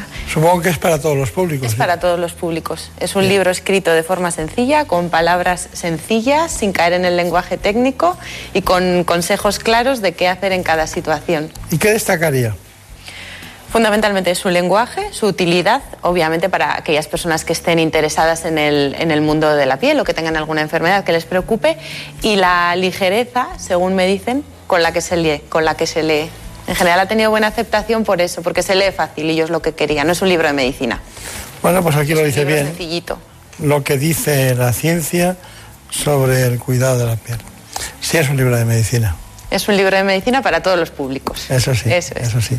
Bueno, vamos a hacer a jugar un poco con el tema del verdadero o falso. Por ejemplo, yo pregunto, ¿es recomendable usar rayos UVA como preparación de la piel antes del verano? ¿Verdadero o falso? ¿Usted qué opina? Que es falso. Efectivamente, sí. Bien, bien, es, falso. Tengo otra. Un tono bronceado en la piel indica que está ha sufrido a consecuencia de los rayos UVA del sol, verdadero o falso? Esto es verdadero. ¿Ah, ¿Eh? Muchas veces sí asociamos el bronceado, se suele decir el bronceado saludable, ¿no? Tener un tono agradable, más sanote en la piel, pero esto lo único que nos indica es que esa piel ha sido agredida por el sol y por eso se ha puesto morena. Siempre el mecanismo del bronceado siempre es una defensa. Bien. Aunque estéticamente haya sido aceptado a lo largo de mucho tiempo, indica que esa piel ha venido sufriendo. ¿Usted qué número tiene de piel? ¿Qué fototipo? ¿Qué número? entre uno y dos, tirando al dos. O sea que horrible. Muy blanquita, muy sensible. Claro, claro. Sí. Si viviera en Finlandia estaría encantada. Claro, no tendría tanto problema. bueno, el paso del tiempo es inexorable. Y no hay forma de prevenir las arrugas y manchas. ¿Verdadero o falso? Esto es falso, de alguna manera, porque la gran mayoría del envejecimiento Dos terceras partes del envejecimiento de la piel es consecuencia del sol, con lo cual sí podemos prevenir un envejecimiento, digamos, más estéticamente favorable si nos protegemos del sol. No todo es por los años. Muy bien, ¿lavarse el pelo a diario es perjudicial? ¿Verdadero o falso? No. Este es un mito muy frecuente y no pasa nada. Si una persona sí que lava el pelo todos los días, se lo puede lavar todos los días tranquilísimamente. Además se queda uno muy a gusto. Desde luego que sí. ¿El estrés puede hacer que se caiga el pelo más de lo habitual? Sí. Sí, esto es verdadero, no es un mito. La realidad es que existe un fenómeno que se llama efluvio telógeno, por el cual todos, una gran parte de, los pelos se ponen en la misma fase y se caen de repente. Entonces esa caída súbita eh, nos puede asustar bastante, normalmente ese pelo se recupera, pero uno de los desencadenantes puede ser el estrés, pueden ser algunas enfermedades, puede ser un embarazo, un parto, pero el estrés entra entre ellas. Bueno, eh, la doctora Bagazgoitia, yo me lo he aprendido muy bien, el tema es que ahora me gustaría continuar con usted con las enfermedades en la infancia. ¿no? Por ejemplo, eh, ¿cuáles son las consultas más frecuentes en niños? En niños vemos muchísima dermatitis atópica, sobre todo, lo que más. Es frecuente también que los papás traigan a los niños para revisar ciertas manchas, manchitas que tengan de nacimiento, lunares que van apareciendo y después vemos mucho también infecciones de la piel como las verrugas, los papilomas de los pies, los moluscos. Estas son las cuestiones más frecuentes. ¿Es normal entonces que los niños tengan lunares? Es normal. Es normal. Es verdad que muchas veces los padres se asustan o se sorprenden cuando les empiezan a salir nuevos lunares, pero es algo que podemos considerar normal. Parte de ellos están eh, bueno, existe una predisposición genética, van a salir sí o sí y parte de ellos serán consecuencia del sol que les ha ido dando a los niños a lo largo de la vida. Cuanto menos sol, menos lunares. Pero no siempre es así, hay lunares que salen porque tienen que salir y no pasa nada. Claro. ¿Y, cuáles serían los cuidados más específicos que utilizan ustedes para los niños? Mm, los niños realmente tienen una piel normal. Hablamos de niños con piel sana, no niños con dermatitis atópica. Los niños con piel sana, en realidad, deben tener los cuidados básicos, una higiene con una frecuencia más o menos normal, vamos a decir, se entiende por normal una higiene mínima de tres veces a la semana, en función también de la actividad física. En bebés pequeñitos, dos, tres veces es suficiente, si se les baña todos los días, fenomenal, si se les baña tres veces a la semana, tampoco pasa nada. En niños con mayor actividad física, pues de acuerdo a esto, una ducha diaria no hay ningún problema. Y crema hidratante tampoco es imprescindible, ni otros cuidados más allá en la rutina normal. Durante el verano la protección solar sí que es innegociable. Bien. Innegociable. ¿Y cómo afecta el clima del invierno tanto a niños como a adultos? Se seca la piel. Se, seca, la piel, eh, sobre todo en climas de interior. Los que estamos en Madrid lo, lo, acusamos bastante. El invierno es más seco, las calefacciones están a tope y eso hace que la piel se seque mucho más y sea necesaria la crema hidratante. ¿Una crema hidratante cualquiera sin nada más? Para personas sin patología sí, para personas con dermatitis atópica habría que ver según el caso, según qué tipo de dermatitis, según, según cómo vaya. Le voy a preguntar muchas cosas de dermatitis atópica, que usted sabe que es una de las patologías que más crece en el ámbito dermatológico, pero antes vamos a ver los factores agravantes de esta patología. Estamos hablando de dermatitis atópica. La dermatitis atópica es una enfermedad crónica y no contagiosa que causa picor e inflamación en la piel. Cursa en brotes recurrentes que pueden ser desencadenados por distintos motivos, como infecciones virales, vacunas, periodos de estrés o exposición a químicos como el cloro de las piscinas. Además, las condiciones climáticas han demostrado que empeoran los brotes de dermatitis, especialmente en los meses de invierno.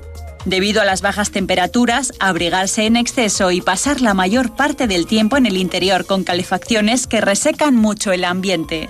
De hecho, durante esta época del año aumentan de forma considerable las consultas de dermatología pediátrica por empeoramiento de los casos de dermatitis atópica.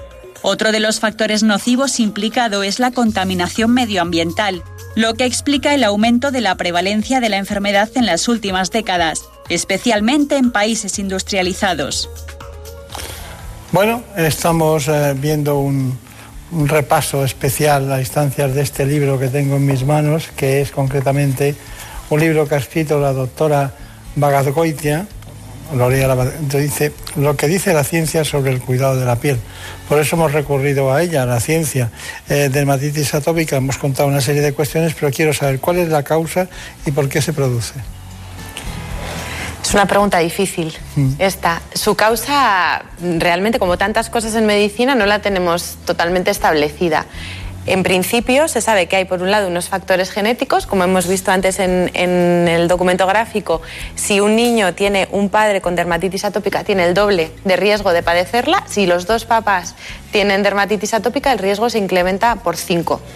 Entonces hay algo genético por ahí. Y por otra parte, sabemos que hay un defecto en la estructura de la piel, la capa más superficial de la piel, digamos que no funciona correctamente. Y eso hace que tenga pues, más riesgo de, otras patologías a largo plazo. Y además de que la piel está defectuosa, se sabe que las defensas, o sea, la inmunidad que actúa a nivel cutáneo tampoco funciona perfectamente. Esto explicado de una forma como más básica. Claro. y cómo la reconocen ustedes?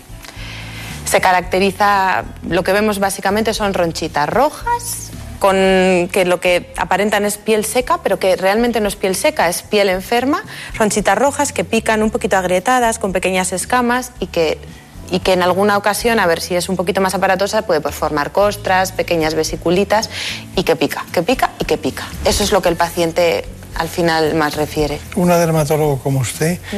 eh, ¿la ve a simple vista? En cuanto la ve, sabe que es una dermatitis atópica. Sí, la mayoría de las veces sí. Bueno, Sí. hay, eh, hay un- una serie de tratamientos. ¿Cuál es el tratamiento básico de fondo? El tratamiento básico son los corticoides, las cremas de corticoides. Por otra parte, temidísimas por los padres. Pero eso es, es lo que ayuda a controlar los brotes y lo que ayuda a que los niños estén bien. Niños y adultos con dermatitis atópica es la base. La piel con dermatitis está inflamada y hay que desinflamarla con una crema de corticoides y después mantener con crema hidratante. Hay que quitar el miedo a este tratamiento. ¿Cuántos años de corticoides? eh?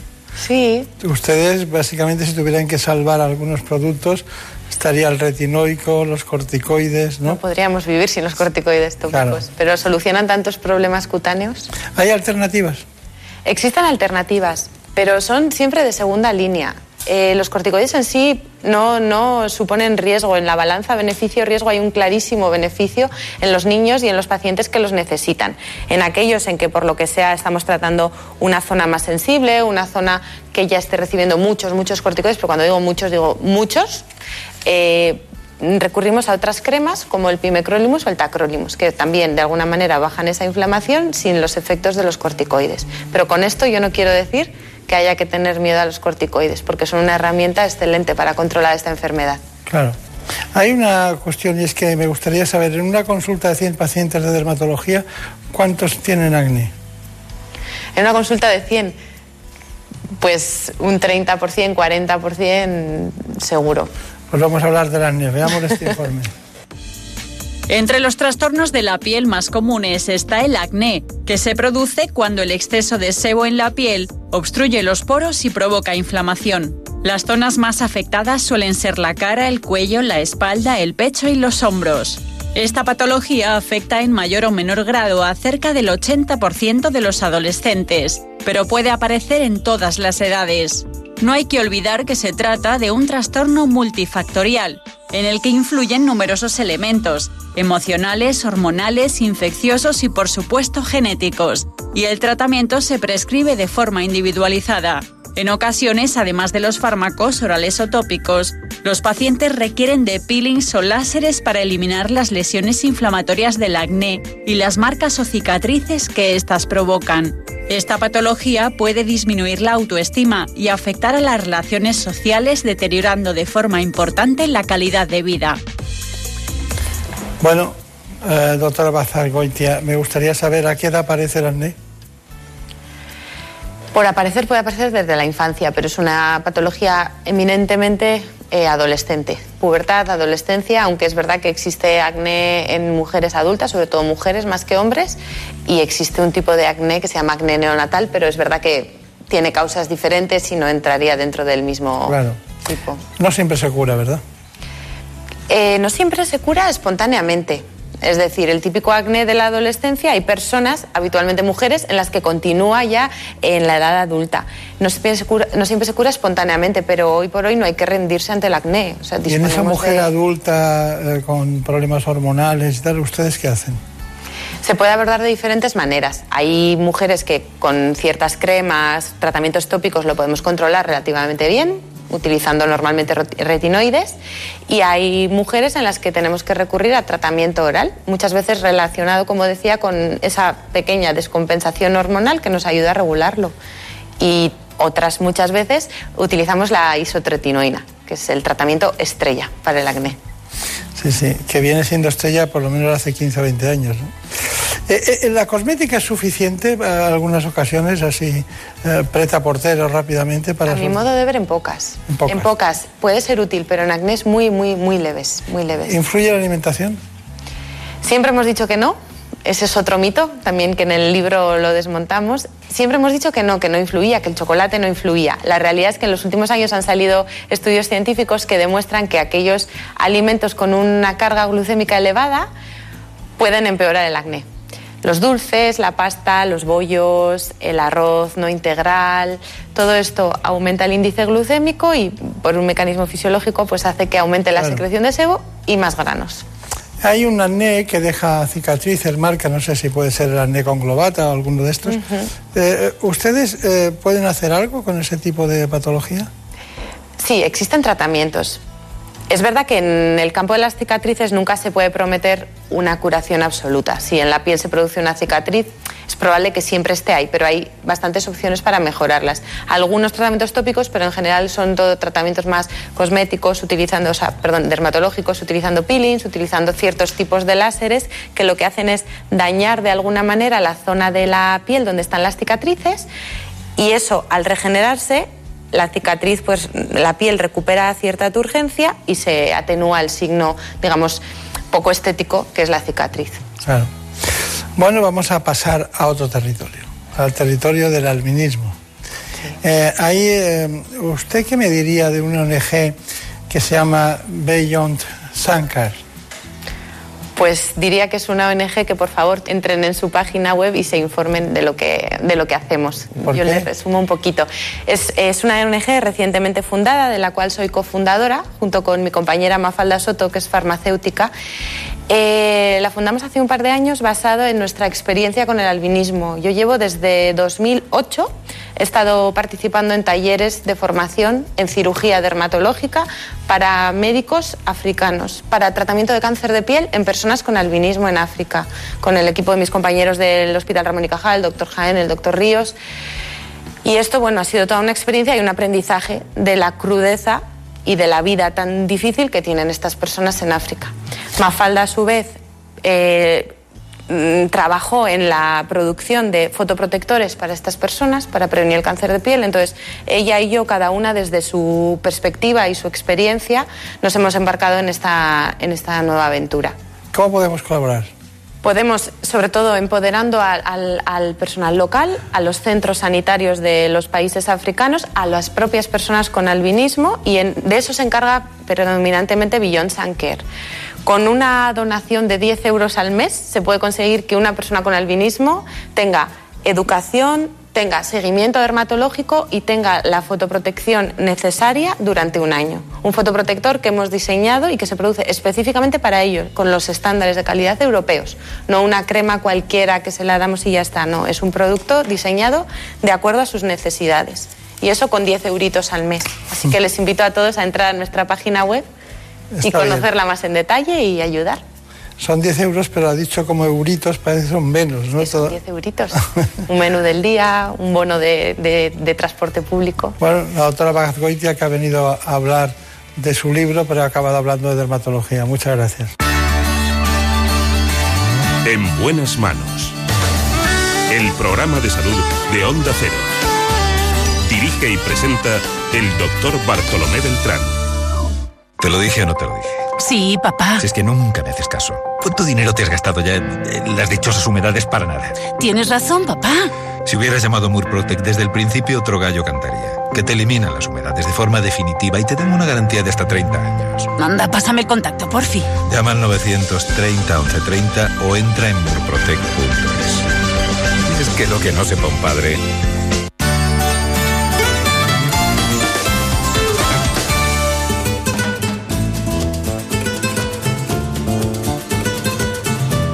Ha llegado el momento de conocer lo que publican nuestros compañeros de La Razón en ese suplemento de A tu Salud.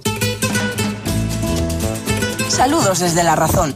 Esta semana en el suplemento A tu Salud seguimos hablando de coronavirus y en esta ocasión planteamos cómo será la vida conviviendo con el COVID-19.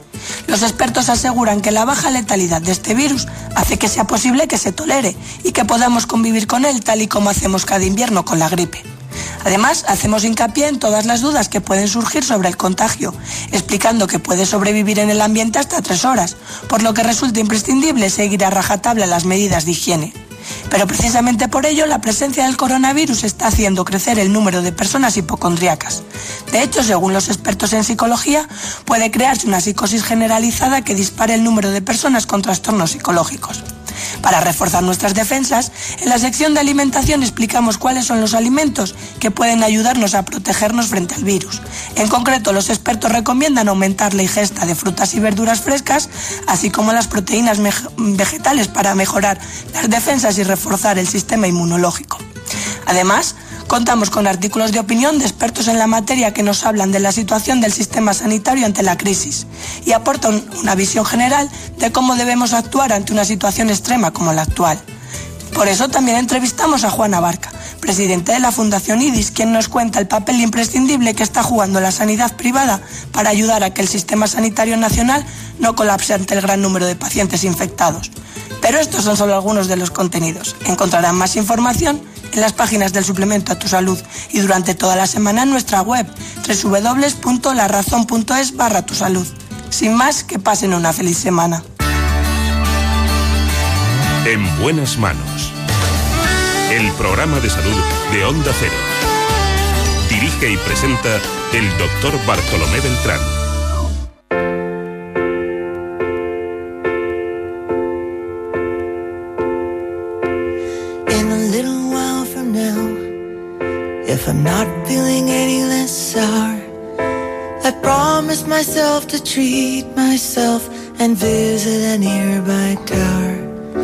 ¿Cómo se nota que está una mujer ayudándolos en este espacio como Gema Esteban? clear to whoever what's it like when you're shattered, left standing in the lurch at a church with people saying, My God, that's tough. She stood him up.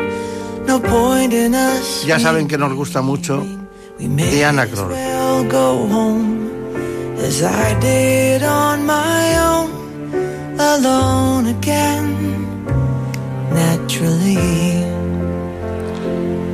To think that only yesterday I was Así que vamos a indicarles algo muy femenino que nos preocupa y que tiene soluciones importantes en un hospital de Madrid, un hospital que realmente funciona a la perfección en este ámbito, en el cáncer de mama.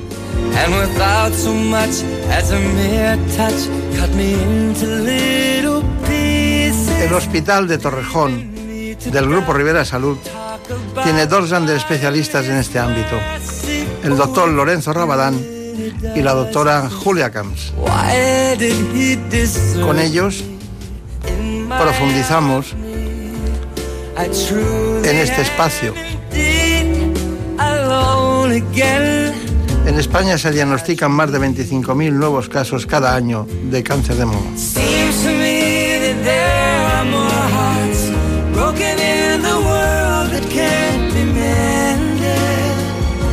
Centramos los nuevos métodos de diagnóstico y tratamiento desde el Hospital de Torrejón con el doctor Rabadán y la doctora Camps. En buenas manos. El programa de salud de Onda Cero. Dirige y presenta el doctor Bartolomé Beltrán. Cada año se detectan en España unos 250.000 nuevos casos de cáncer, de los cuales más de 25.000 son de mama. Es el tumor maligno más frecuente entre las mujeres de todo el mundo, y es que según la Organización Mundial de la Salud, cada 30 segundos se diagnostica un cáncer de mama en el mundo. Aunque la edad más frecuente de diagnóstico sigue siendo a partir de los 50 años, entre un 5 y un 10% se da en menores de 40, un hecho que puede estar motivado por algunos cambios en el estilo de vida de las mujeres. Además, su incidencia está aumentando de forma considerable. La buena noticia es que gracias a la investigación, una mayor concienciación social y la disponibilidad de nuevos fármacos, 8 de cada 10 pacientes sobrevive a la enfermedad 5 años después del diagnóstico. Hoy es un día en el que vamos a tratar un asunto que cuando hablamos de qué mueren las mujeres saldría seguro en segundo lugar después del cáncer de pulmón o quizás del ictus. Pero claro, la psicología de este problema es muy superior al de pulmón y no al del ictus porque el paciente prácticamente se encuentra ingresado en el hospital cuando aparecen las cosas y este caso en el mundo y en el ámbito femenino. Bueno, está con nosotros el doctor Lorenzo Rabadán. Ya le conocen ustedes, es coordinador del área oncoplástica de la mama, concretamente del Hospital Universitario Torrejón, del Grupo Rivera Salud. Ha sido coordinador de sección de patología mamaria de la Asociación Española de Cirujanos. Es profesor asociado de cirugía en la Universidad Francisco de Vitoria. Miembro de la Junta Directiva de la AECIMA y de la Asociación Española de Cirujanos de la Mama también es miembro y de la Asociación Española de Senología y Patología Mamaria. Justo lo que, lo que hay que ser después de una dilatada experiencia en este ámbito. ¿no? Eh, ¿qué, puede diferenciar, en qué podemos diferenciar el hospital de Torrijón del Grupo Rivera Salud respecto eh, al conjunto de hospitales? O sea, virtudes, eh, fortalezas y debilidades. Eh, Mire, un, un hecho diferencial es la agilidad. Este hospital ya se formó por una serie de médicos que vinimos a hacer una medicina diferente, que ya éramos referentes en nuestro campo y hemos evitado los problemas que había en otros hospitales donde ya habíamos trabajado. ¿no? En nuestro hospital el diagnóstico en el caso del cáncer de mama es tremendamente directo. Una paciente con, con una sospecha de cáncer de mama viene al hospital y en la misma mañana nuestros compañeros del servicio de radiología hacen todas las pruebas necesarias para diagnosticarlo y en 24 horas tenemos el diagnóstico eh, de cáncer. Y por otro lado, eh, yo destacaría la humanidad con la que tratamos a las pacientes. La paciente es el, el centro de nuestro proceso asistencial y, y, es algo que es nuestra vocación, que sea así. Y acompañamos a la paciente en todo momento, eh, a la familia, e intentamos minimizar el, impacto que tiene la enfermedad en todo su ámbito personal, familiar, laboral, etc. Está bien. Bueno, eh, saludamos a la doctora Camps la doctora Julia Camps. Ella es una entusiasta también de esta área de la radiología de la mama, es jefa corporativa del área de la mama del Grupo Rivera Salud. Eh, tengo datos que me indican que usted actualmente es vicepresidenta de SEDIN, de la Sociedad Española de Imagen Mamaria, eh, y que también ha trabajado durante bastantes años, alrededor de quizás 12 o 14 años, ha trabajado y desempeñado funciones de jefe de servicio de radiología del Hospital Universitario de la Ribera de Alcira, en Valencia. ¿no? Y qué nombre más, más eh, importante el de Alcira en, eh, en, el ámbito de la asistencia a los ciudadanos, ¿no? que ha traído muchos conflictos siempre como consecuencia de sus bondades ¿no? y del sistema de tratar per cápita a los pacientes, diferencia de los que son público-privados. ¿no? Bueno, hay multitud de artículos, de revistas en la que participa en proyectos multicéntricos europeos y desde 2007 es la editora de la sección de mama de Eurorat, que es la red y repositorio de casos clínicos creada por la Sociedad Europea de Radiología. ¿no? Esto, esto debe ser una gran experiencia porque nosotros siempre hablamos de los testimonios, ¿no? que lo que más impresiona a la gente es el testimonio. Y ustedes hacen clínicas casos clínicos que son testimonios que los escriben y ven el curso del proceso y diagnostican y tratan. ¿no? Bueno, eh, de usted quería resaltar la unidad de mama del Hospital Universitario de Torrejón, que cuenta con un nuevo mamógrafo digital 3D. ¿Qué quiere decir eso? Bueno, es un mamógrafo digital, se llama también tomosíntesis, que mmm, puede ver las imágenes en tres dimensiones. Digamos que se hace una adquisición de lo que es la, toda la mama, como pequeños cortes cada milímetro, y eso nos permite ver dentro de las estructuras de la mama que de otra manera quedan ocultas cuando uno hace una mamografía digital 2D. O sea, de alguna manera nos permite bucear dentro de lo que son los tejidos de la mama y poder resaltar y detectar aquellos cánceres que en una mama densa no serían eh, detectables. Esto ya se ha demostrado, ya han habido varios estudios europeos y ya se sabe que esta tecnología detecta un 35 o 40% más de cánceres. O sea, es una cosa como muy importante. A esto hay que añadirle Estamos hablando de la forma de los cánceres, de la morfología, detectamos los cánceres por su forma y a esto hay que añadirle una cosa que es muy importante, que es la función y es, digamos, la, la, lo que hace que resalten los cánceres cuando administramos contraste. Gracias a esto podemos detectar incluso más cánceres y mejor. Y esto es la mamografía con contraste, que es, también es lo que tiene este nuevo aparato que además es una técnica más nueva incluso que la tomosíntesis que ya lleva unos cuantos años en claro. los hospitales. Eh, cuando estuve, eh, hablo de mamografía, bueno, primero está, veo que le dan al doctor Rabadán más trabajo, un 35% más del trabajo que iba a tener, ¿no? Porque si los datos diagnósticos son un 35% más alto, eso al final acaba en manos del cirujano, indicando.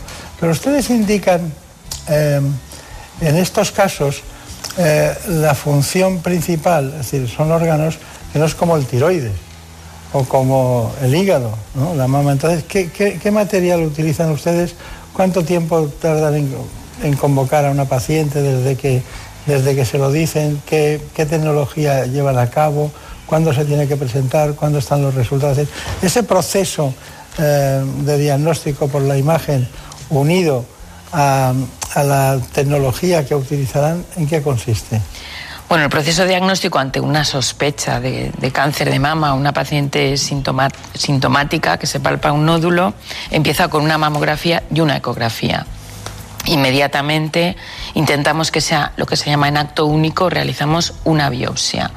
Y mientras llegan los resultados de la biopsia, que como ha dicho el doctor Rabadán, estamos hablando de 24 horas, cuando se convoca de nuevo la paciente para darle los resultados, paralelamente se eh, cita a la paciente para hacer una resonancia para ver la extensión del tumor, porque también sabemos que la resonancia detecta perfectamente de dónde hasta dónde eh, va el tumor y, esto le brinda al, cirujano el mejor de los mapas posibles. Es decir, con esto conseguimos cirugías conservadoras sin bordes afectos, es decir, sin que la paciente tenga que volver a quirófano, conserva su mama y además se quita todo el tejido tumoral.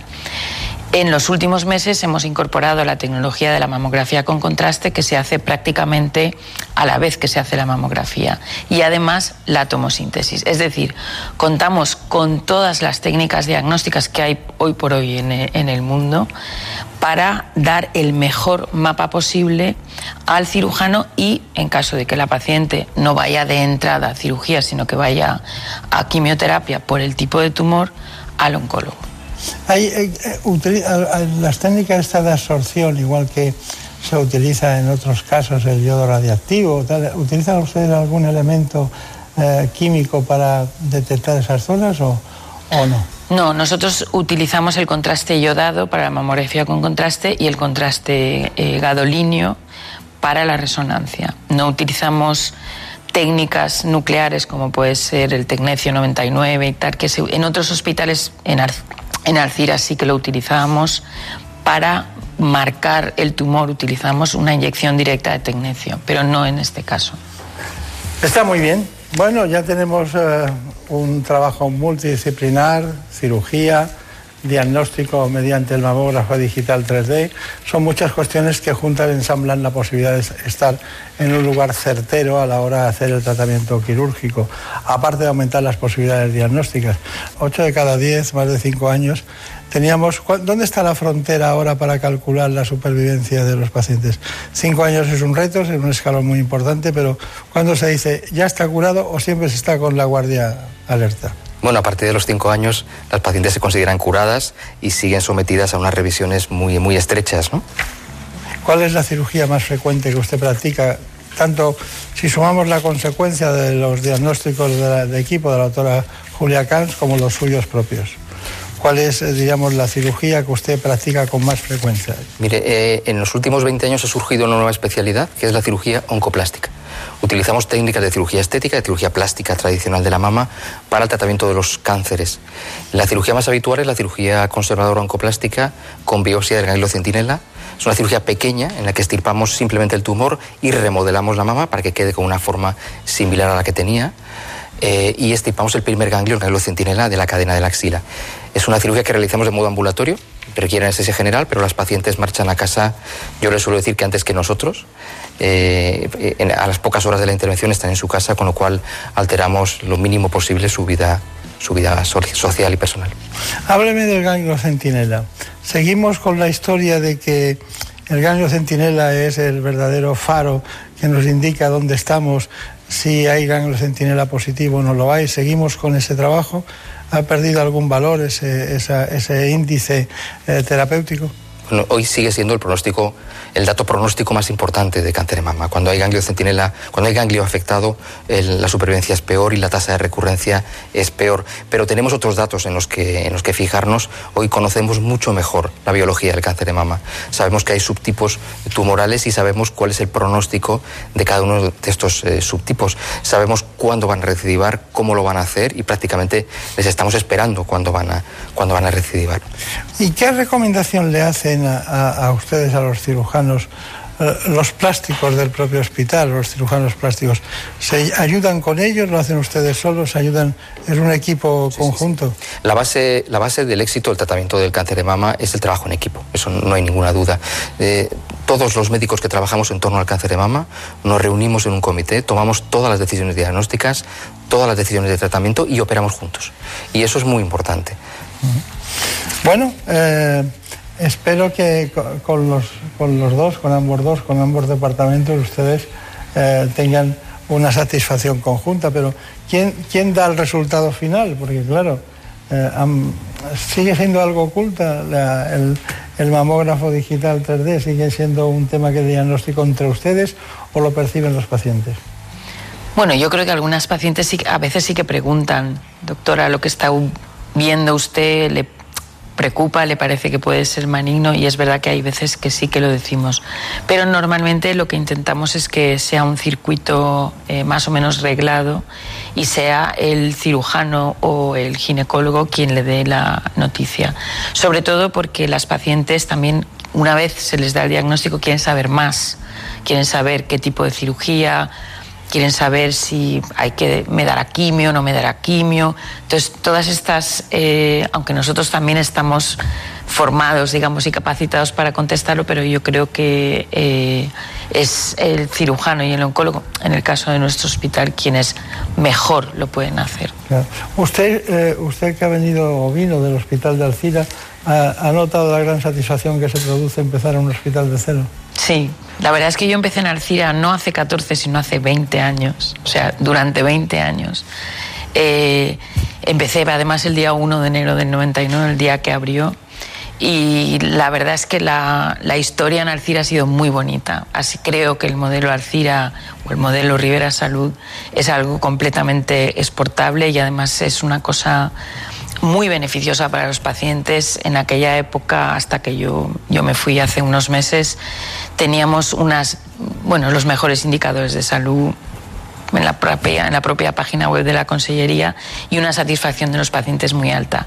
Volver a este modelo en Torrejón ha sido un poco como volver a nacer, volver a a, digamos, absorber esa energía positiva que hace que haya muy buen ambiente. Es una cosa que comentábamos Lorenzo y yo hace un rato, ¿no?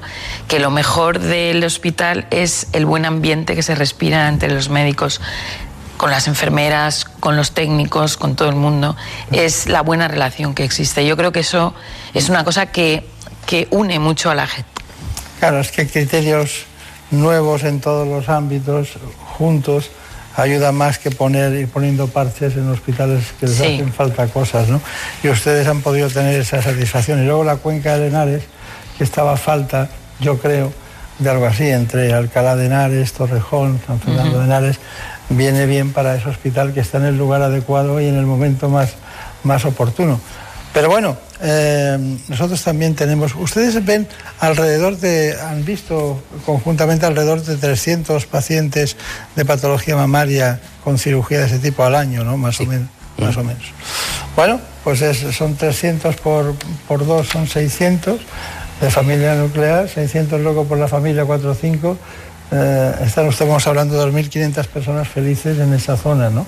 Viendo los resultados. Todo parece muy sencillo, pero eh, cuando una mama hay que reconstruirla o en su vida diaria, incluso pacientes que pueden tener patologías malignas, eh, a veces utilizan eh, o hemos utilizado anteriormente prótesis mamaria. ¿Cuál es su planteamiento general, su actitud ante las prótesis mamarias? Bueno, los implantes de mama siempre están en los medios de comunicación, eh, por un motivo o por otro. Eh, ha habido alarmas con algunas eh, casas comerciales. Mire, las prótesis que se utilizan en los hospitales, yo creo que tenemos que tener absolutamente claro que son súper seguras. Nos dan garantía para toda la vida y es un material absolutamente seguro. Últimamente están otra vez en los medios de comunicación los implantes porque se ha visto un tipo especial de linfoma asociado a la cápsula de algunos implantes. Esto ha correspondido a marcas concretas eh, y se han tomado medidas a nivel, a nivel nacional. Sabemos diagnosticarlo perfectamente y, bueno, como le decía, tenemos que hacer que la gente tenga confianza, que desaparezca el miedo, porque las prótesis que utilizamos son tremendamente seguras. Pero eh, insisto en la pregunta. La pregunta es, eh, ¿intervención mamaria por patología eh, maligna, ¿ustedes ya intervienen con implantes o prótesis? Nosotros en, en, muchos casos hacemos una mastectomía conservando la piel y el pezón y colocamos directamente una prótesis, con lo cual la paciente sale de quirófano reconstruida con un aspecto muy similar al que tenía antes de la intervención. Está bien. Bueno, ha llegado el momento de ir eh, del grupo Rivera Salud al Hospital de Torrejón a ver la unidad de mama que dirige el doctor Lorenzo, Lorenzo Rabadán. Vamos con ello. La unidad de mama es una unidad multidisciplinar en la que trabajamos un conjunto de médicos que nos dedicamos al cáncer de mama y en el que el centro del proceso asistencial es la paciente. Entre nosotros están cirujanos, ginecólogos, radiólogos, eh, oncólogos médicos, oncólogos radioterápicos, eh, anatomopatólogos y médicos nucleares que también trabajan con nosotros. La idea es que cuando una paciente viene al hospital con una sospecha de cáncer de mama, se hagan las cosas eh, muy rápido y muy bien. La paciente entra directamente por el servicio de rayos, donde se hace todo el estudio de imagen y se hacen las tomas de, biopsia para tener el resultado probablemente en el mismo día o en 24 horas de malignidad o de benignidad de, de la lesión. Tenemos un programa de primera acogida, de tal manera que cuando una paciente comunicarle un diagnóstico de cáncer, eh, tenemos una psicooncóloga que trabaja inmediatamente con la paciente y con la familia para... Eh, para minimizar los efectos de angustia en esos eh, momentos de incertidumbre hasta que llega el momento del tratamiento. Hemos desarrollado en los últimos años unas técnicas de cirugía eh, oncológica en la que aunamos la cirugía plástica y la cirugía del tumor. Es una nueva especialidad que se llama cirugía oncoplástica y la mayor parte de los pacientes, de las pacientes, son intervenidas con estos eh, conceptos de tratar el tumor, pero mantener un, una estética de la mama muy parecida a a la previa. Otro de nuestros rasgos diferenciadores es que la mayor parte de las cirugías las hacemos en régimen ambulatorio. Hoy una paciente con un cáncer de mama viene al hospital a las 8 de la mañana, la operamos, una intervención que dura hora y media, hacemos una cirugía de la mama con reconstrucción en el momento de la glándula y se marcha para casa a las 3 o 4 horas de la intervención con nuestros teléfonos y con una cita en nuestra consulta para los días siguientes. Nosotros atendemos en torno a 100-120 casos nuevos de cáncer de mama cada año. Operamos 300 pacientes al año y en consultas vemos unas 3.500 pacientes cada año. Bueno, son datos demostrativos de la actividad asistencial del Hospital de Torrejón, una de las joyas en la Comunidad de Madrid eh, con innovaciones en todos los ámbitos. Bueno, eh, me gustaría mucho saber de la doctora Julia Camps el tema de la mamografía con contraste, ¿en qué casos, en qué pacientes está indicado? Sí, bueno, no, en todos los pacientes eh, lo hacemos de entrada, lo hacemos en un grupo de pacientes con riesgo y en quienes hasta ahora la mamografía no está dando todos los resultados que cabría esperar y son las pacientes con antecedentes de cáncer de mama. En estas pacientes hay que pensar que los cambios posquirúrgicos y posradioterapia, en el caso de que se hayan tratado con cirugía conservadora o incluso si han tenido una mastectomía, la mama contralateral, son pacientes que ya de por sí ya tienen un riesgo, más casi un 20% de riesgo, sobre todo si han sido diagnosticadas antes de los 50 años. Y en esas pacientes sistemáticamente estamos viendo lo útil que resulta la mamografía con contraste, no solo para diagnosticar posibles nuevos cánceres, sino para descartar la presencia de un cáncer. Yo creo que no hay nada más impresionante para una mujer que viene a hacerse una prueba, que viene un poco con la espada de Damocles, decir, usted no tiene con una seguridad muy alta, casi del 100%, no tiene en estos momentos un cáncer.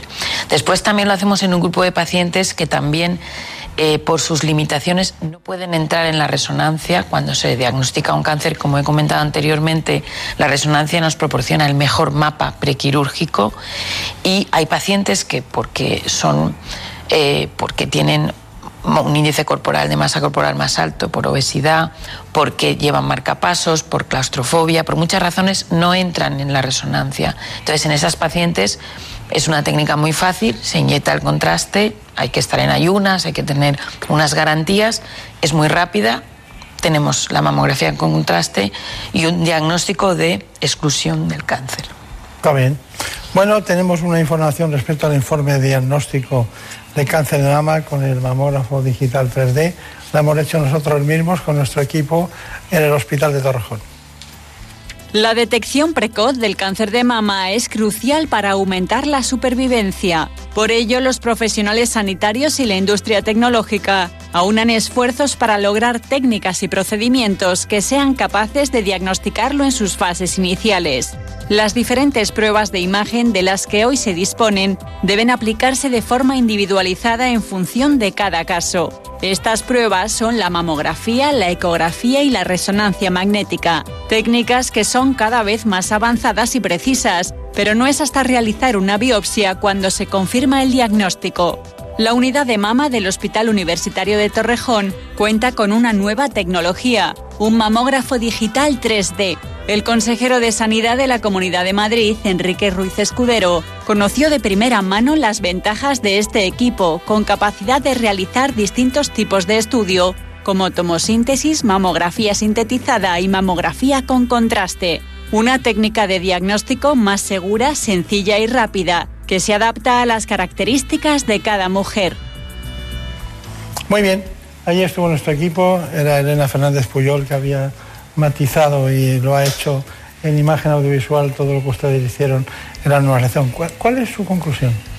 Bueno, yo creo que la conclusión es que el Grupo Rivera Salud eh, apuesta por la tecnología. Eso yo lo he experimentado en mis años de trabajo en el hospital de Sí, Alcira. sí, muchos años, muchos años. Muchísimos. Usted ha dicho que 20, que tal, que no sé qué. Fuimos. Deje sí. la edad biológica, ¿no? Bueno. No hace falta meterse en la No hace falta dar más detalles. Bien, fuimos los primeros en tener un mamógrafo tri- 3D, una tomosíntesis. Eh, somos de los primeros en, en el área de Madrid y en España en tener mamografía con contraste y por lo que sé vamos en la cabeza del número de estudios que hacemos semanalmente, o sea que estamos haciendo muchos estudios. Y la segunda cosa más importante es que el Grupo Rivera Salud apuesta por una visión que no es solo una visión tecnológica, sino que es una visión humanitaria, es una visión multidisciplinar y es una visión que pone eh, lo mejor existente o lo mejor de, la tecnología sanitaria y de los profesionales al servicio del paciente como centro de todo el proceso. Está bien. Bueno, doctor eh, Lorenzo, eh, concretamente, usted nos tendría que dar su conclusión de, este asunto. ¿Qué piensa de esta unidad, eh, de las ventajas, eh, si hay algún inconveniente, inconveniente? Doctor Rabadán. Bueno, yo creo que es una unidad maravillosa donde todos estamos, bueno, muy integrados, tenemos un desarrollo profesional óptimo, estamos muy ilusionados cada, cada mañana, ya llevamos ocho años trabajando, trabajando allí. Hacemos una asistencia rápida a los pacientes, una asistencia integral porque tenemos en cuenta eh, los factores humanos, los factores familiares, los factores sociales y además una asistencia de calidad. Y eso es, es muy importante, una calidad contrastada que nos auditan. El noventa y tantos por ciento de nuestras pacientes están operadas a las tres semanas desde el primer día que vienen al hospital eh, y la calidad eh, del, tratamiento que se ofrece es muy alta. ¿no? Sí que me gustaría dar unas pequeñas recomendaciones para la población general y es que el, el pronóstico del cáncer de mama depende del diagnóstico temprano y eso es muy importante. Por tanto, háganse las mamografías del plan de cribado eh, poblacional, explórense el pecho. Si ustedes tienen alguna dificultad, nuestras enfermeras de la unidad de mama les van a enseñar, les van a pasar a la camilla, les van a desnudar, les van a enseñar a explorarse y a la mínima eh, sospecha acudan a nosotros. Yo prefiero que vengan 10 veces a mi consulta sin ningún motivo a que dejen pasar, probablemente por no molestar, una lesión evidente y cojamos un cáncer en una fase avanzada. Pues está bien, pues muchas gracias a los dos eh, y sobre todo indicarles a todos ustedes que en este camino, lo que se llama la cuenca de Henares, ya no Torrejón es famoso por las salidas aéreas de, de aquellos buenos tiempos que todavía se conservan de vuelos americanos, sino que hoy en día hay unos especialistas, vanguardistas en el ámbito de lo que es la mama, una unidad de mama en el Hospital de Torrejón del Grupo Rivera Salud. En buenas manos. Beso tuyo, contigo me voy. No me lo pregunto, contigo me voy. Que se me fue del alma, contigo me voy. Yo me voy, yo me voy, yo me voy, yo me voy.